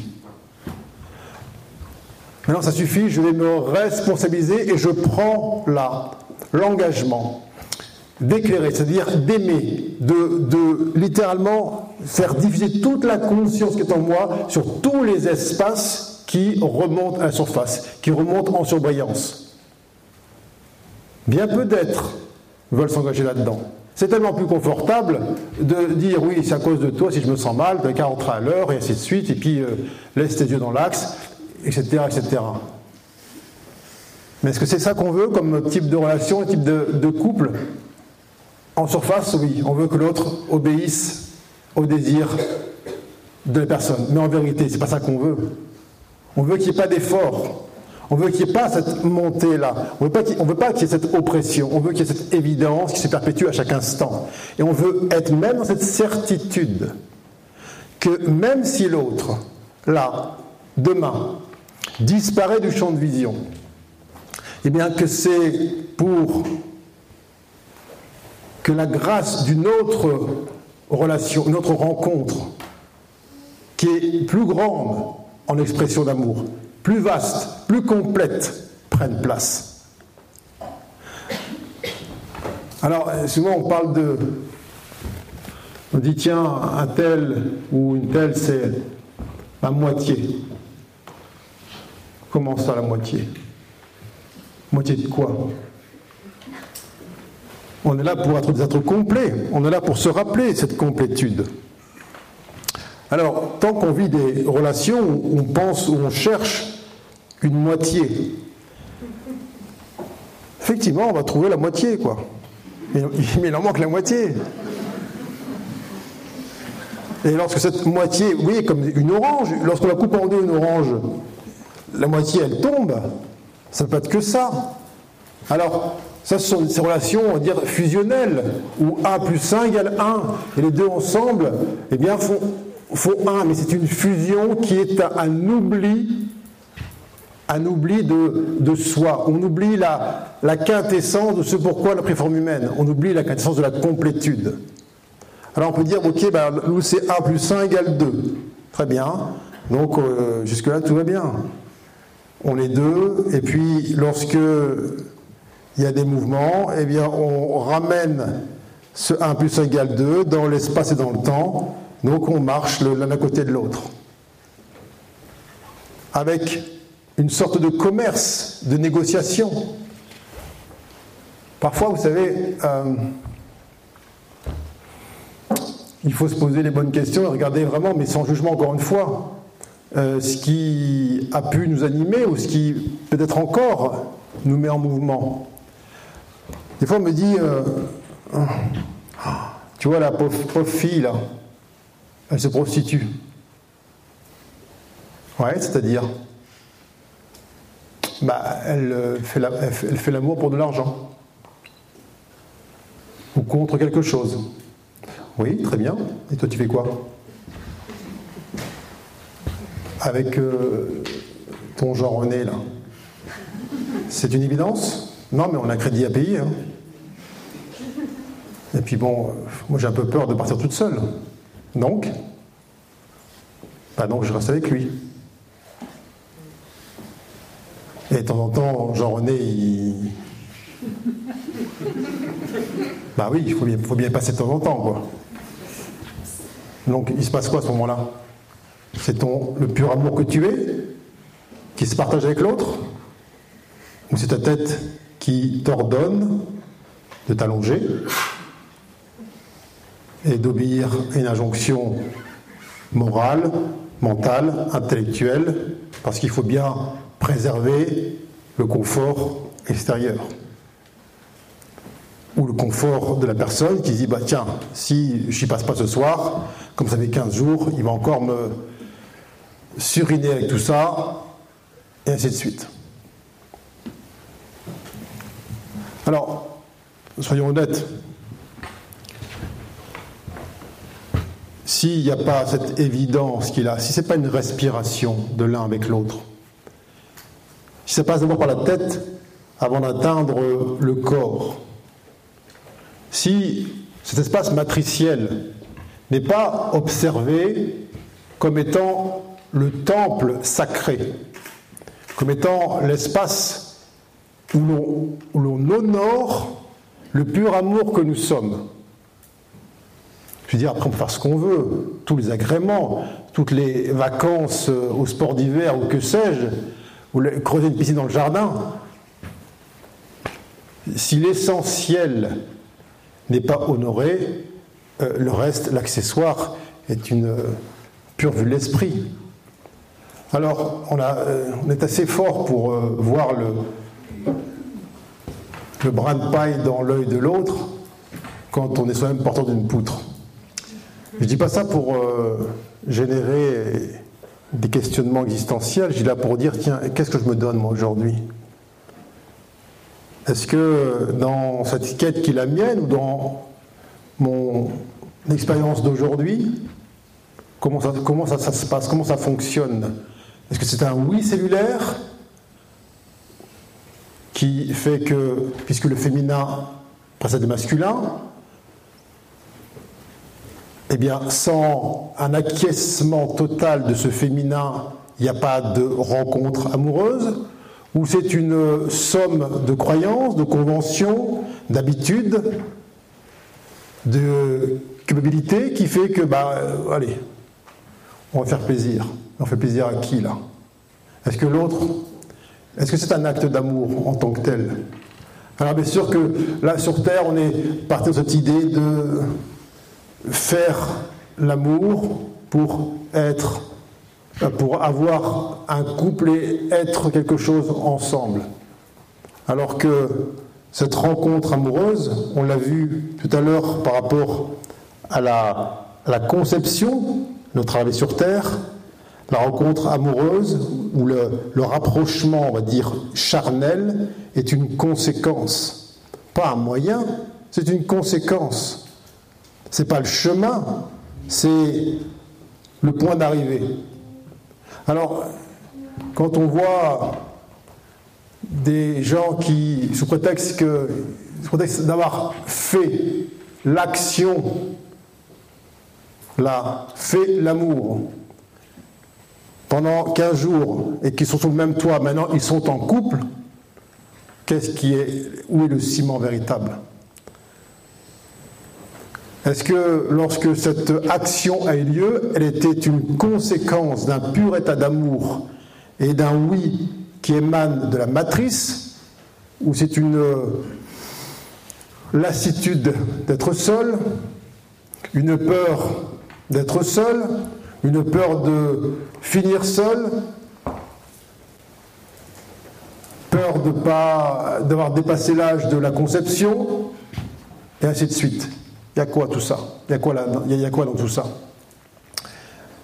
Et chaque fois que l'on emprunte le chemin qui n'est pas celui du cœur, mais qui est celui de la tête, et eh bien sûr que ça emprunte des chemins qui sont euh, toujours euh, un peu dissimulés, qui se camouflent derrière, on va dire, une bonne conscience, eh bien en vérité on se fait violence. Et pensant se, faire du bien, ou se donner du bien, eh bien on s'inflige euh, là des, euh, des pratiques qui sont contre-productives, c'est-à-dire qui amènent dans un état qui est extrêmement éloigné de celui auquel on aspire en vérité. Alors, euh, on est dans un temps particulier. On sait que le. On disait que cette époque sera spirituelle ou elle ne le sera pas. Euh, moi, je m'incline toujours avec beaucoup, beaucoup, beaucoup d'humilité devant les âmes qui ont choisi de prendre un corps de femme. Je m'incline avec beaucoup d'humilité devant les âmes qui ont choisi de s'incarner dans un corps de femme, parce qu'elles portent là, dans cette notion de couple et de relation, eh bien, elles portent un rôle essentiel, puisque si, très schématiquement, au niveau de l'humanité, si les femmes d'un seul coup disent Bon, bah, vous savez, nous, eh bien, en 50 ans, tout s'arrête. Tout s'arrête, c'est fini. Donc, le pouvoir d'amplification, de propagation cette onde amoureuse passe bien évidemment par le féminin. Alors, je suis en train de sectoriser les femmes et les hommes. Je suis en train de, mettre en surbrillance le fait que on a euh, tous et toutes une forme de responsabilité dans le, la, la, rénovation, si je puis dire, du concept de l'amour, du couple et de la relation. Est-ce que je peux encore espérer euh, que la relation avec tel ou tel que j'ai entreprise il y a tant de temps prennent une bonne direction lorsque, dès le départ, je me nie dans mon essence. Dès le départ, j'oublie ce que je suis au profit de l'autre. C'est comme si j'étais une coupe, en quelque sorte, une coupe qui est à moitié vide, donc qui n'est pas remplie par ce que je suis, et qui va vouloir donner ça à l'autre. Donc je lui donne un manque, et l'autre me rendra toujours un manque. Alors souvent on me dit, ah, tu vois, moi je donne, je donne, je donne, et en retour je ne reçois pas. D'une part, à partir du moment où tu comptes ce que tu donnes, c'est que tu ne donnes pas. Et en, outre, euh, vient un temps où tu verras que donner, recevoir, c'est exactement la même chose. Et que donc tu ne peux pas donner à l'autre ce que tu ne t'es pas donné au préalable. Alors, vouloir euh, faire perdurer des relations, des couples qui sont fondés sur euh, une négation d'une dimension qui est essentielle, qui est celle d'être littéralement le Graal, la coupe de la pure conscience, c'est-à-dire l'union des polarités en soi. Si ce pas, si c'est pas réalisé en soi cette complétude, le reste n'est que euh, comblement, le reste n'est que euh, philosophie fort agréable ou demeurant, mais ça mène à quoi? Et quand je parle de complétude, on me dit, mais attends, mais comment, euh, si, si, si on est complet, bah, on n'a pas de rien, quoi. Hein Sauf que c'est pas une complétude, genre, euh, tiens, le, le, le, restaurant est complet, euh, il n'y a plus de place.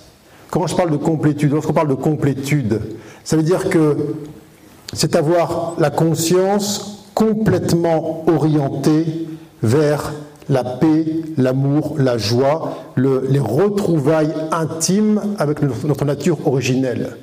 Et ces retrouvailles, eh bien, elles s'amplifient à chaque instant, de plus en plus, de plus en plus. Donc c'est une complétude qui n'est pas figée. C'est pas, tiens, je suis complet, je suis complète, ça bouge plus. Non, c'est un, mouvement de la conscience qui est tout entier destiné, dirigé, orienté vers euh, les, la validation, je veux dire cellulaire, les retrouvailles intimes avec notre nature originelle. Et qu'est-ce que, à quoi on aspire tous et toutes? Eh bien, de sentir en nous cette complétude et de rencontrer un autre être qui est dans cette même complétude. On n'a plus envie d'être avec quelqu'un qui dit tu me manques, tu me manques, tu me manques, et lorsque vous le rencontrez, il vous aspire. Et lorsque vous faites cinq minutes en dehors du cadre espace-temps, t'es où, t'es où, t'es avec qui, combien de temps? Alors au départ, oui, c'est sympa, on dit ah parce qu'il m'aime, il m'aime ou elle m'aime. Après, il dit non, c'est pas ça. C'est pas ça. Ça, c'était gentil au départ, mais c'est pas ça. Ça ne me convient pas. Ce que je veux, dans le cœur du cœur de chacune de mes cellules, c'est retrouver cette complétude-là et ensuite la partager.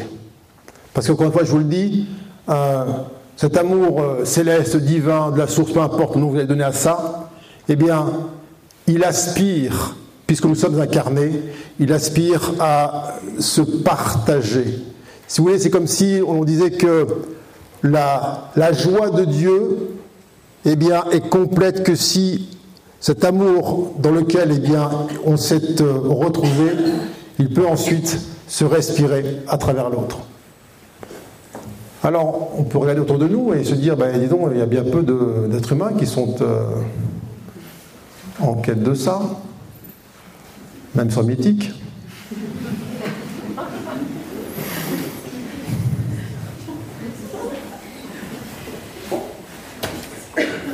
Bien sûr qu'il y a un moment où euh, on cesse de chercher, on cesse d'attendre.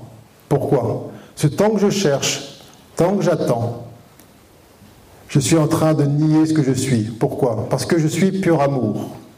Donc si je suis pur amour, ça veut dire quoi? Ce pur amour, on l'a dit, c'est la force la plus intense, la plus, la plus élevée dans les univers, c'est ce qui permet l'attraction, ce qui permet la cohésion des mondes. C'est une force de création. Donc, est-ce que j'ai à attendre quelque chose? Est-ce que j'ai à espérer quelque chose? Bien sûr que non. Étant ce que nous sommes, tout vient à nous à chaque instant, à chaque seconde, pour se rappeler ce qu'on veut vraiment. Alors peut-être que oui, avant de faire l'expérience de cette complétude, eh bien j'attire à moi toutes sortes de rencontres, de relations qui vont m'inviter à éclairer en moi les espaces qui sont mis là en surbrillance. Mais qu'est-ce que j'en fais? Ah non, c'est pas le bon. Non, c'est pas lui, non, trop, petit, trop grand, trop ceci, trop cela. Bref. Et j'ai dit, ben non. Et j'attends, j'attends, j'attends. Il est où? Elle est où? Elle est où? Elle est où? Et ce faisant, je suis en train d'ignorer que tout le décor qui se déploie autour de moi à chaque instant est exactement ce dont j'ai besoin pour jouir pleinement de cette complétude. Mais qu'est-ce que j'en fais? Est-ce que je le vois ou est-ce que je l'ignore? Est-ce que je suis présent ou je suis là, dans ce frémissement, cette quête, cette attente éperdue? Alors, c'est assez paradoxal parce que on se dit si j'arrête d'attendre et de vouloir, bah, il ne se passera rien. Et c'est justement lorsqu'on cesse d'attendre et de vouloir, au sens de la volonté de la personne, qui veut quelque chose qui serait différent de ce qu'il a ici maintenant, que les voiles tombent, que l'on prend conscience à quel point cette perfection, elle est là devant nous à chaque instant. Mais cette cessation de la volonté, cette cessation de la quête, elle est la, conséquence, j'ai envie de dire presque immédiate, de cette conscience qui se tourne de l'extérieur vers l'intérieur. Mais pour qu'il puisse y avoir ce retournement de la conscience, eh bien, il y a encore une fois, euh, et je vous dis ça parce que c'est important que ce soit entendu, il y a cette acceptation inconditionnelle de l'ensemble des paramètres qui ont été là posés sur le décor comme autant de, petits cailloux du, petit poussé. Qu'est-ce que je fais de toute cette création qui était là jusqu'à aujourd'hui et qui m'a conduite ou conduit à me rappeler ce que je veux vraiment?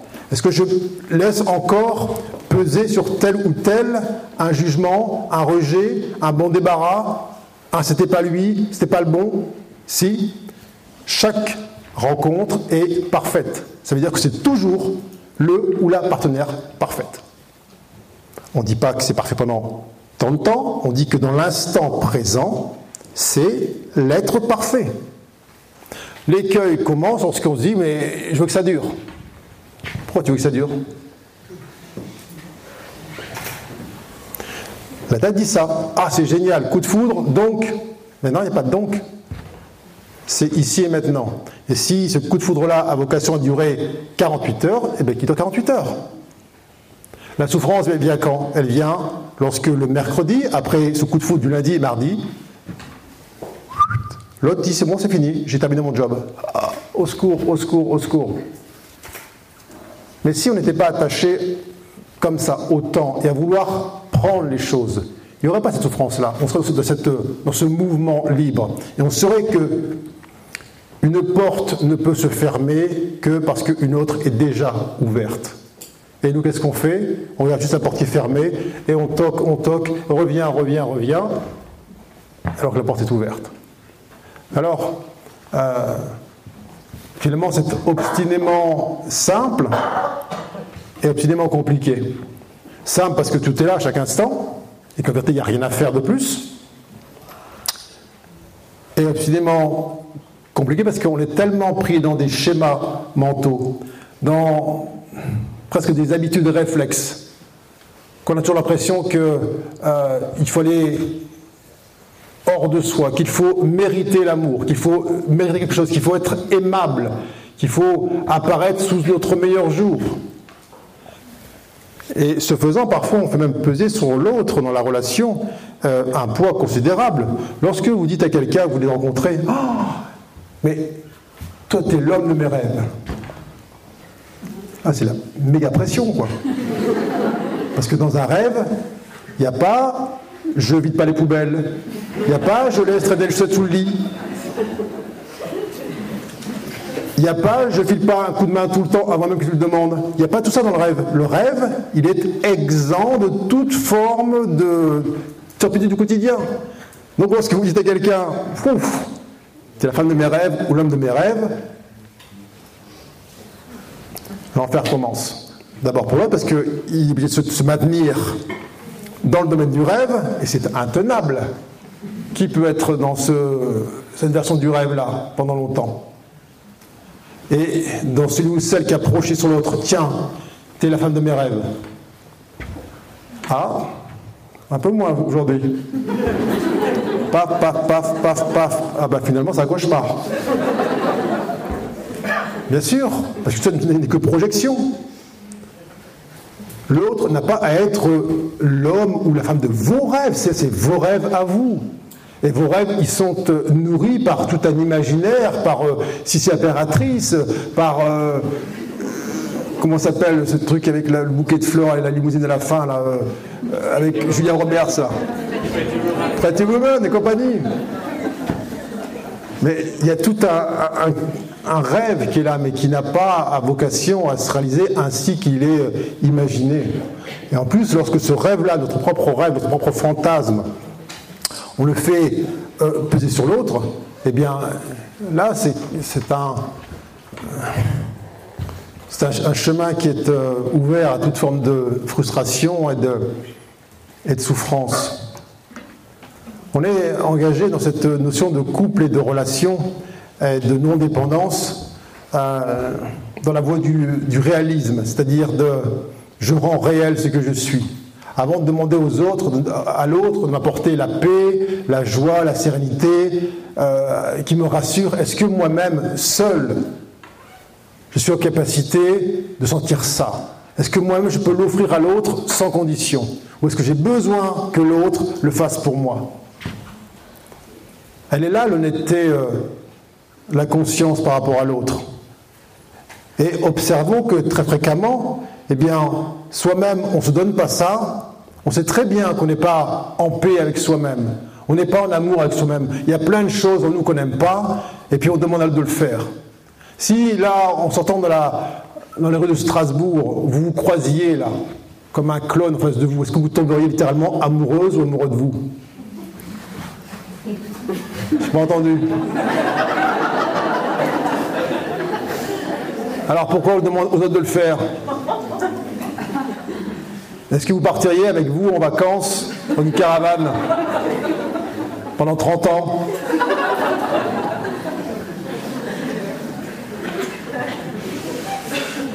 ah, faut pas être surpris si de temps en temps l'autre en face,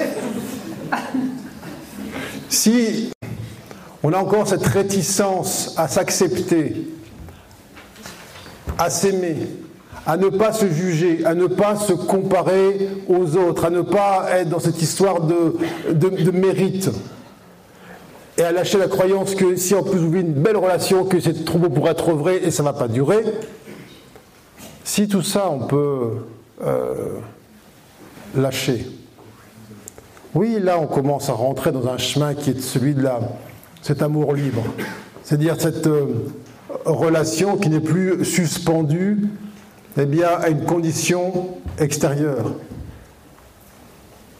Alors, on a parlé ces notions de, karma, de cause, euh, Ok, tout ça, mais c'est tout le temps. Il n'y a pas une relation qui est plus causale ou plus karmique qu'une autre, puisqu'il n'y a pas de hasard en ce monde. Ça veut dire que 100% des relations auxquelles vous allez accéder, auxquelles vous accédez, est fondée sur une cause. La cause, elle est quoi? C'est j'attire à moi ce dont j'ai besoin pour aller solder, aimer, solutionner, alchimiser un espace de moi qui est aujourd'hui pas suffisamment aimé. Et lorsque cela sera fait, accompli, réalisé, Alléluia. Oui, là, dans cette complétude, je pourrai, par votre conséquence, attirer à moi un autre être qui sera dans cette même fréquence, cette même vibration, et nous partagerons ensemble ce 1 plus 1 égale 3. C'est-à-dire que la somme des deux entités est supérieure à la simple addition là, de deux personnes. Et que cet amour complet chez l'un et chez l'autre génère une force, une information qui est transmise au collectif, qui dit cela est possible.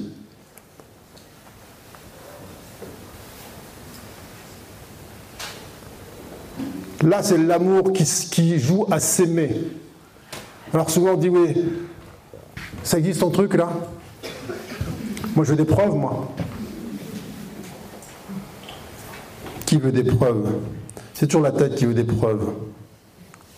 C'est comme si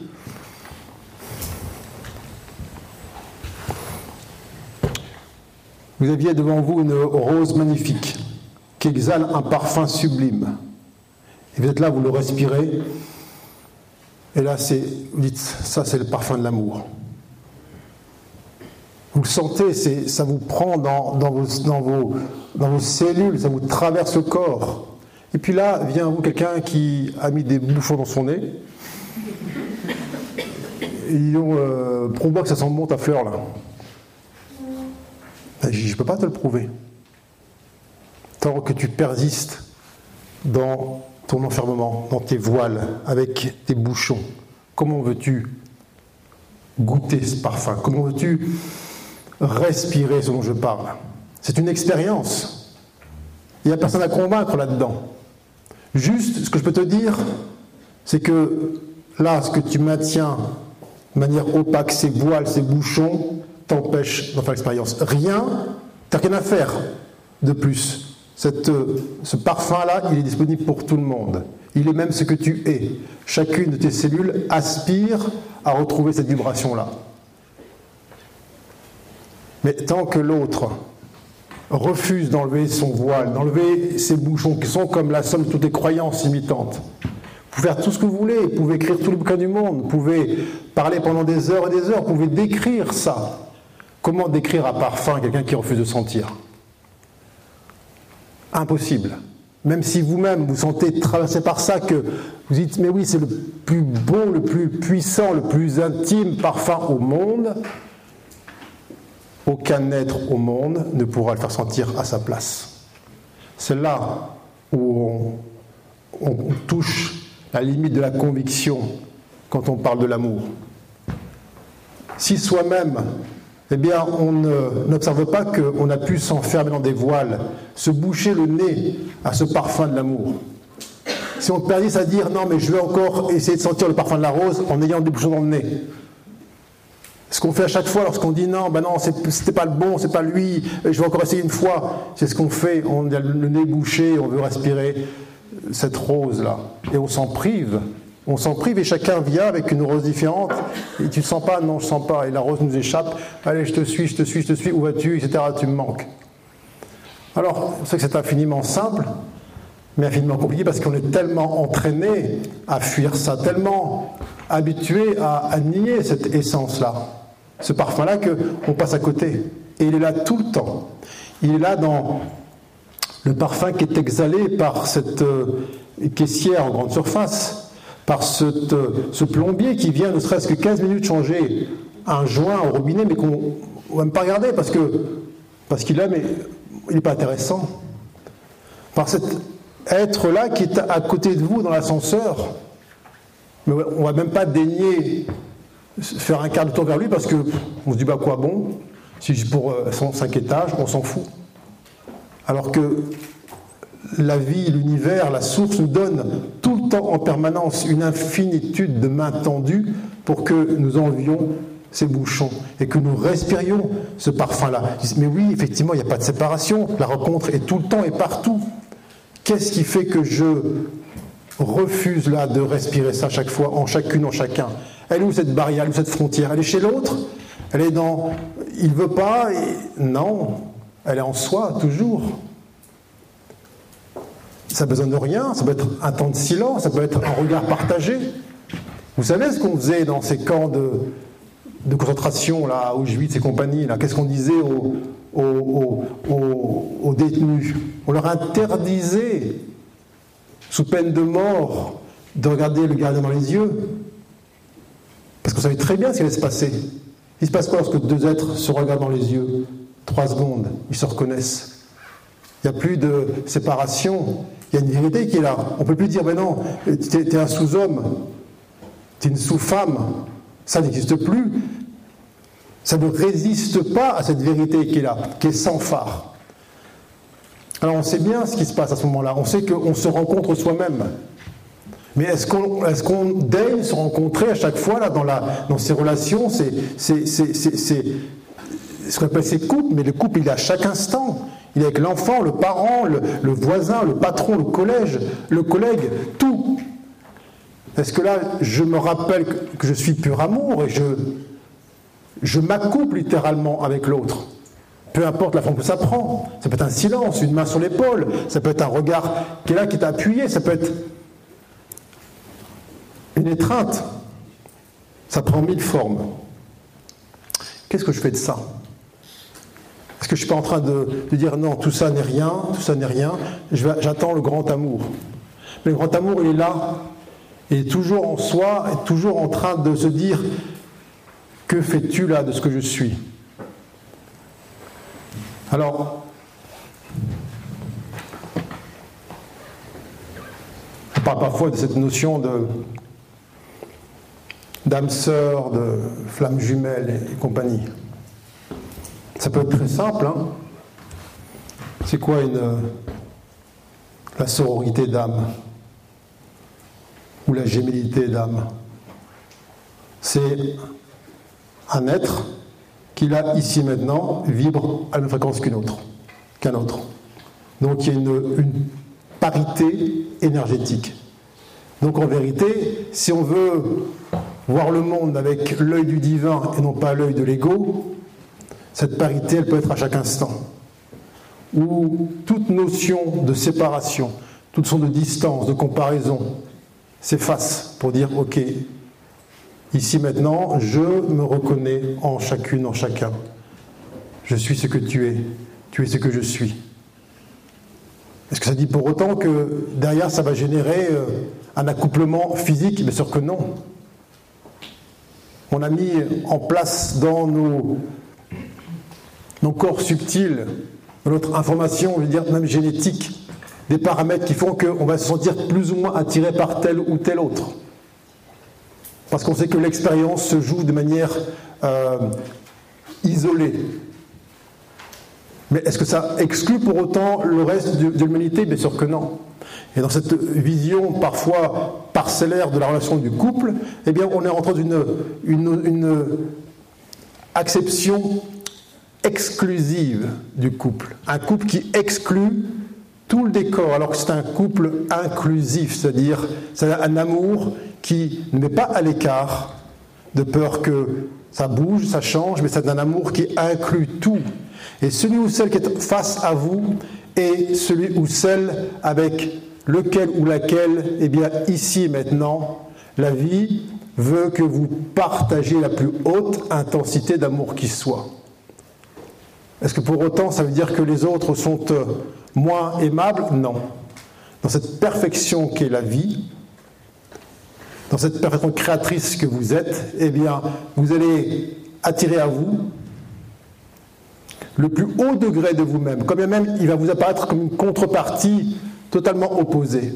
Mais il sera ou elle sera celui ou celle qui sera l'être parfait pour que vous honoriez ce pourquoi vous êtes forme humaine, c'est-à-dire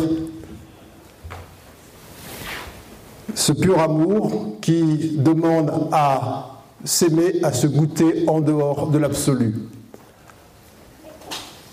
Et si je vous dis ça, c'est à la lumière d'expériences avec un S où euh, la place apparente de l'amour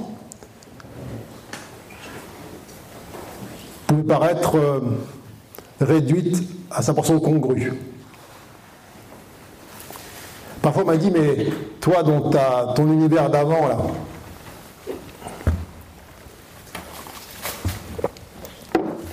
dans tes pays en guerre, dans tes conflits et compagnie, il n'y a pas d'amour là-bas.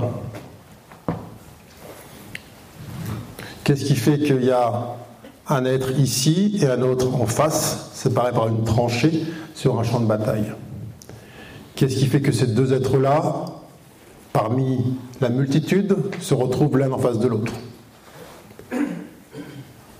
Est-ce que c'est pour se séparer? Non, c'est pour se réunir. Ça veut dire que cette présence de l'un et de l'autre a été initiée par un élan amoureux. Alors, vu de l'extérieur, on dit bien sûr que non, regarde là, il a un fusil, l'autre il est en train de lui tirer dessus, c'est de la haine. Ça, c'est l'apparence.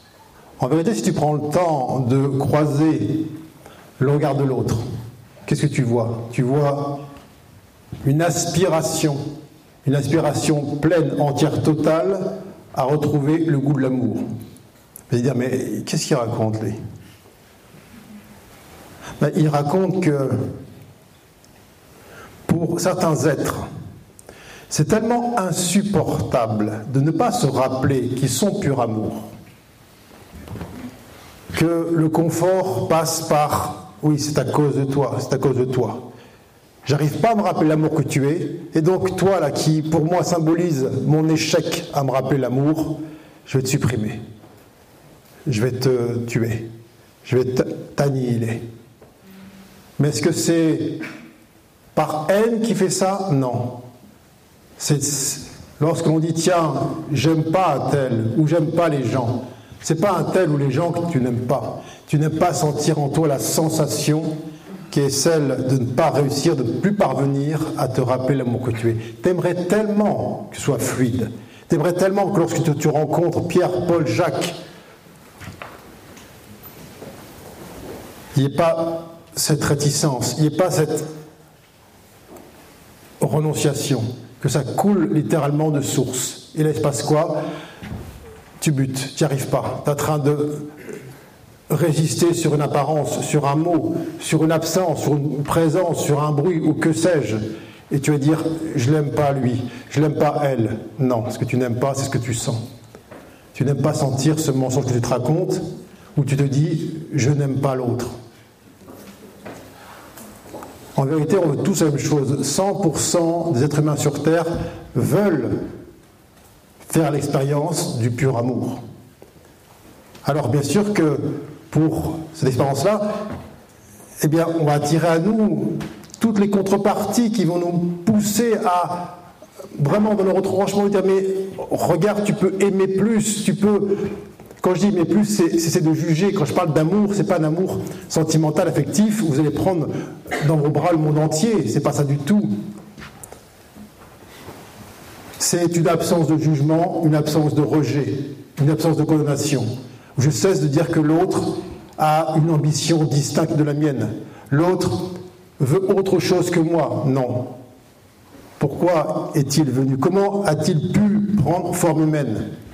Comment a-t-il pu faire ou a-t-elle pu faire pour que un homme et une femme ici-bas, qui étaient séparés, se rassemblent et fassent un? Quelle information a-t-il lancé ou a-t-elle lancé ou a-t-elle donné à ces deux êtres-là? Pur amour. Quand bien même ça passe par un viol,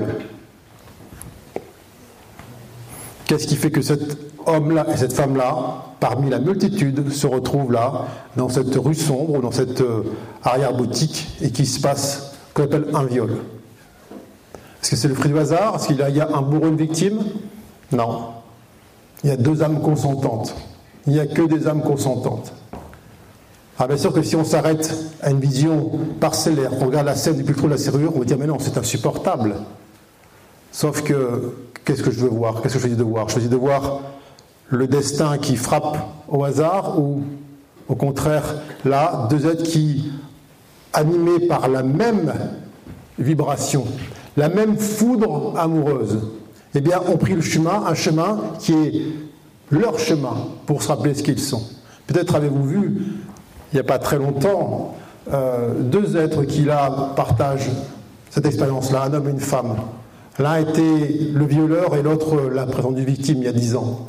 Et aujourd'hui, ils font ensemble des conférences pour partager leur retrouvailles, c'est-à-dire à quel point ce cheminement leur a été littéralement euh, salvateur, qu'ils a amenés l'un et l'autre à dire oui, au-delà de l'idée de la souffrance, au-delà de la victime, on s'est rappelé pourquoi on s'était donné rendez-vous.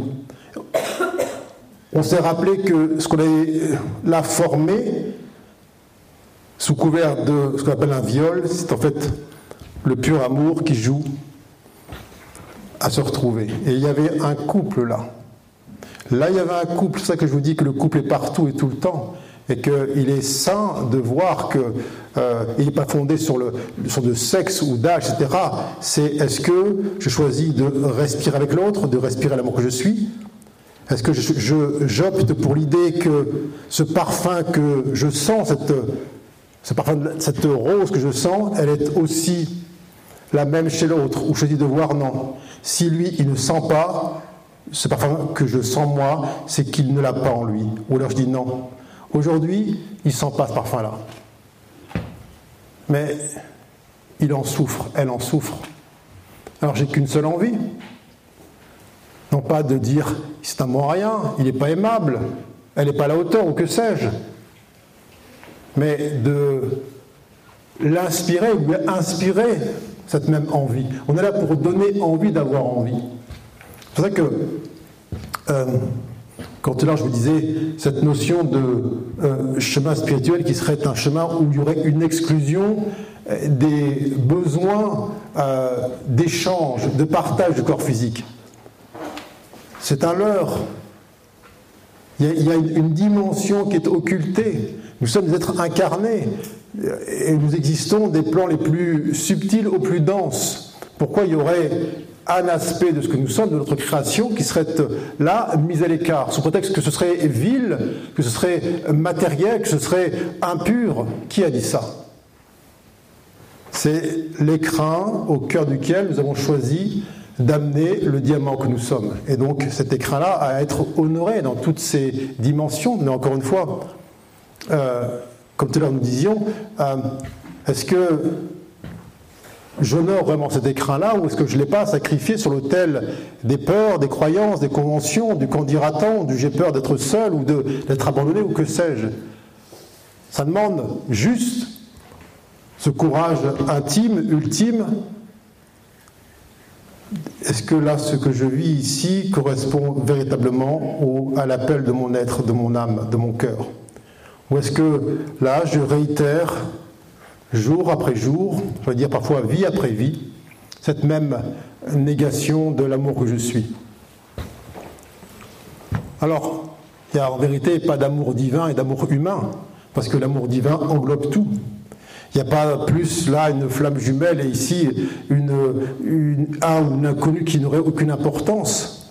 Il n'y a pas de grandes rencontres et de petites rencontres, puisque tout est un à chaque instant et tout est parfait à chaque instant. Ça veut dire que si on ouvre les yeux, qui est, pour moi, c'est d'ouvrir le cœur, mais qu'est-ce qu'on observe?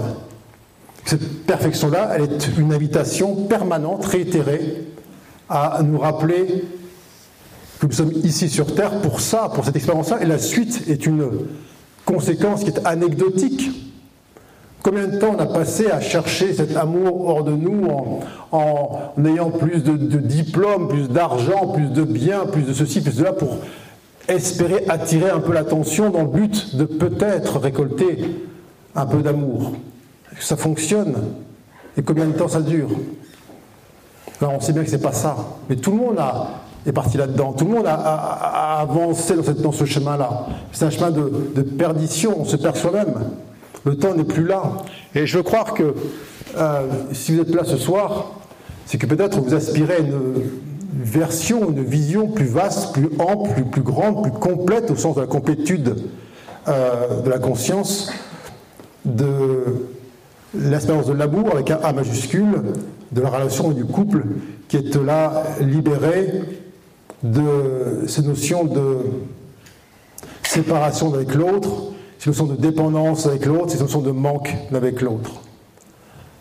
Alors j'aime à dire que sans amour tout est vain, tout commence par l'amour et tout se poursuit par l'amour. Merci infiniment.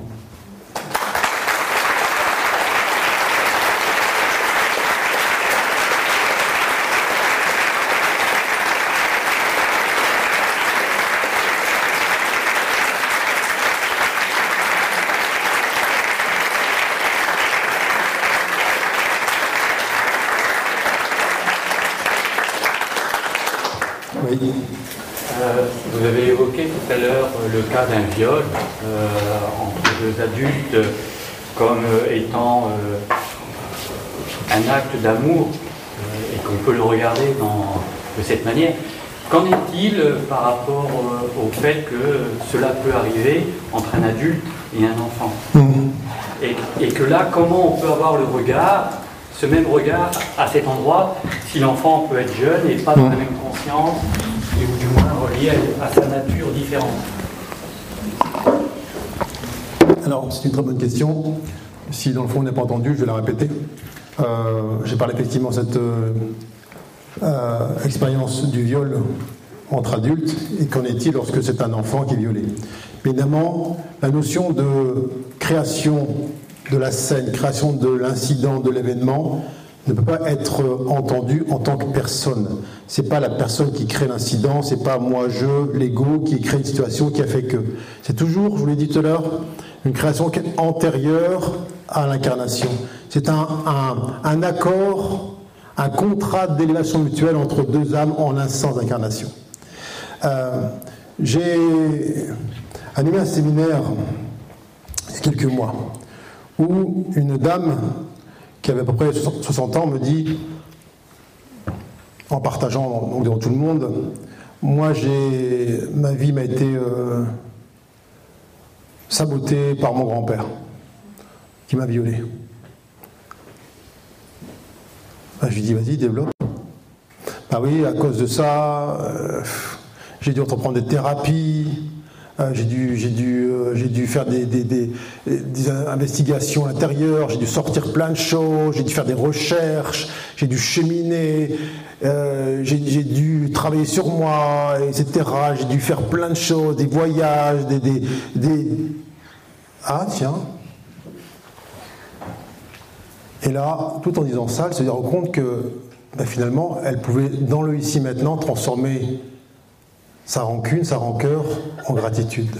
Alors encore une fois, ce n'est pas la gratitude de la petite fille par rapport au grand-père, c'est elle voit bien que la quantité d'amour qu'il faut pour une âme, pour se draper dans les vêtements dits de l'ombre, afin de jouer le rôle pour une autre, de celui ou celle qui va donner le coup de pioche sur la gangue qui en sert le diamant, elle est infiniment plus dense, euh, plus intense que. Parce que qu'est-ce qu'on sait là-dedans? On sait que lorsque tu viens t'incarner et tu joues ce rôle-là, tu n'auras personne qui va venir te, te seconder, qui va venir euh, t'entourer. Alors qu'en tant que victime, tu auras la terre tout entière qui va venir à toi. Alors, j'aime à, rappeler cette euh, situation qui préexiste à l'incarnation. Il y a une infinitude là de sphères de lumière blanche, un peu comme ces lumières au plafond, qui sont ces âmes en instance d'incarnation. Tout est pure lumière, tout est pure beauté, tout est pur cristal. Et tout le monde là s'apprécie pour cette nature véritable. Et puis vient une sorte de pulsation où l'on se dit, bien maintenant j'ai envie d'aller vivre ça dans l'incarnation, de, réaliser cet amour que je suis, cette paix que je suis, cette compassion que je suis sur le plan terre. Et lorsque vient cette idée-là de venir expérimenter l'amour et la compassion sur le plan terre, on se dit mais j'ai besoin d'être entouré d'êtres qui vont venir, ben, pour que je puisse incarner la compassion, venir ben, me frapper, venir m'agresser, venir être contre moi. Sinon, comment pourrais-je faire cette expérience de la compassion? Mais on regarde autour de nous, puis on voit que des êtres de pure lumière. On dit comment je vais faire pour euh, vivre la compassion sur terre, puisque tout le monde est pure lumière? Et là arrive une âme qui dit Moi, si tu veux, je peux jouer ce rôle-là pour toi. Je viendrai, puis, par exemple, je jouerai pour toi le rôle du grand-père qui te viole. Ah, tu, veux ça pour moi? Eh Oui, pourquoi? Bah, par pur amour, parce que je t'aime infiniment et je veux que tu fasses ton expérience de la compassion. Je vais venir pour toi jouer ce rôle-là, mais je te demande juste une chose. Fais-moi cette promesse-là de te rappeler ce que je suis. Parce que jouer ce rôle-là pour toi, ça, me demande tellement, tellement d'efforts de me voiler, de me draper dans l'ombre, de nier ce que je suis, que si toi, en face, tu oublies ce que je suis, moi seul, je ne pourrais jamais en sortir. Alors j'aurais besoin de ton regard qui éclaire, j'aurais besoin de ton regard de gratitude pour moi. Et lorsque ça arrive ici sur Terre, qu'est-ce qui se passe? Tout le monde oublie. T'es méchant, t'es dur, je veux pas ça, c'est injuste, etc., etc., etc. C'est là où, lorsqu'on choisit de se rappeler ce que nous sommes, et qu'on choisit de poser sur chacune et chacun qui viennent à nous ce regard où on ne, bute, plus sur la forme et qu'on se rappelle du fond que tout est accompli. Alors, est-ce qu'on a besoin que 7 milliards d'êtres humains sur Terre le fassent Non. On a besoin que celles et ceux qui, qui sont engagés à le faire le fassent, pour que tous ceux qui jouent le rôle de je tiens la pioche et je frappe sur la gangue qui en sert le diamant puissent enfin poser les pioches, dire c'est bon, il s'est rappelé, elle s'est rappelée on va passer à autre chose. Mais tant que ce monde est méchant, ce monde est trop dur, ce monde est injuste, eh bien, on inflige à celles et ceux qui sont comme nous, exactement pareil, pure lumière, on leur inflige l'obligation de jouer encore et encore pour nous ce rôle apparemment opposé. Merci infiniment.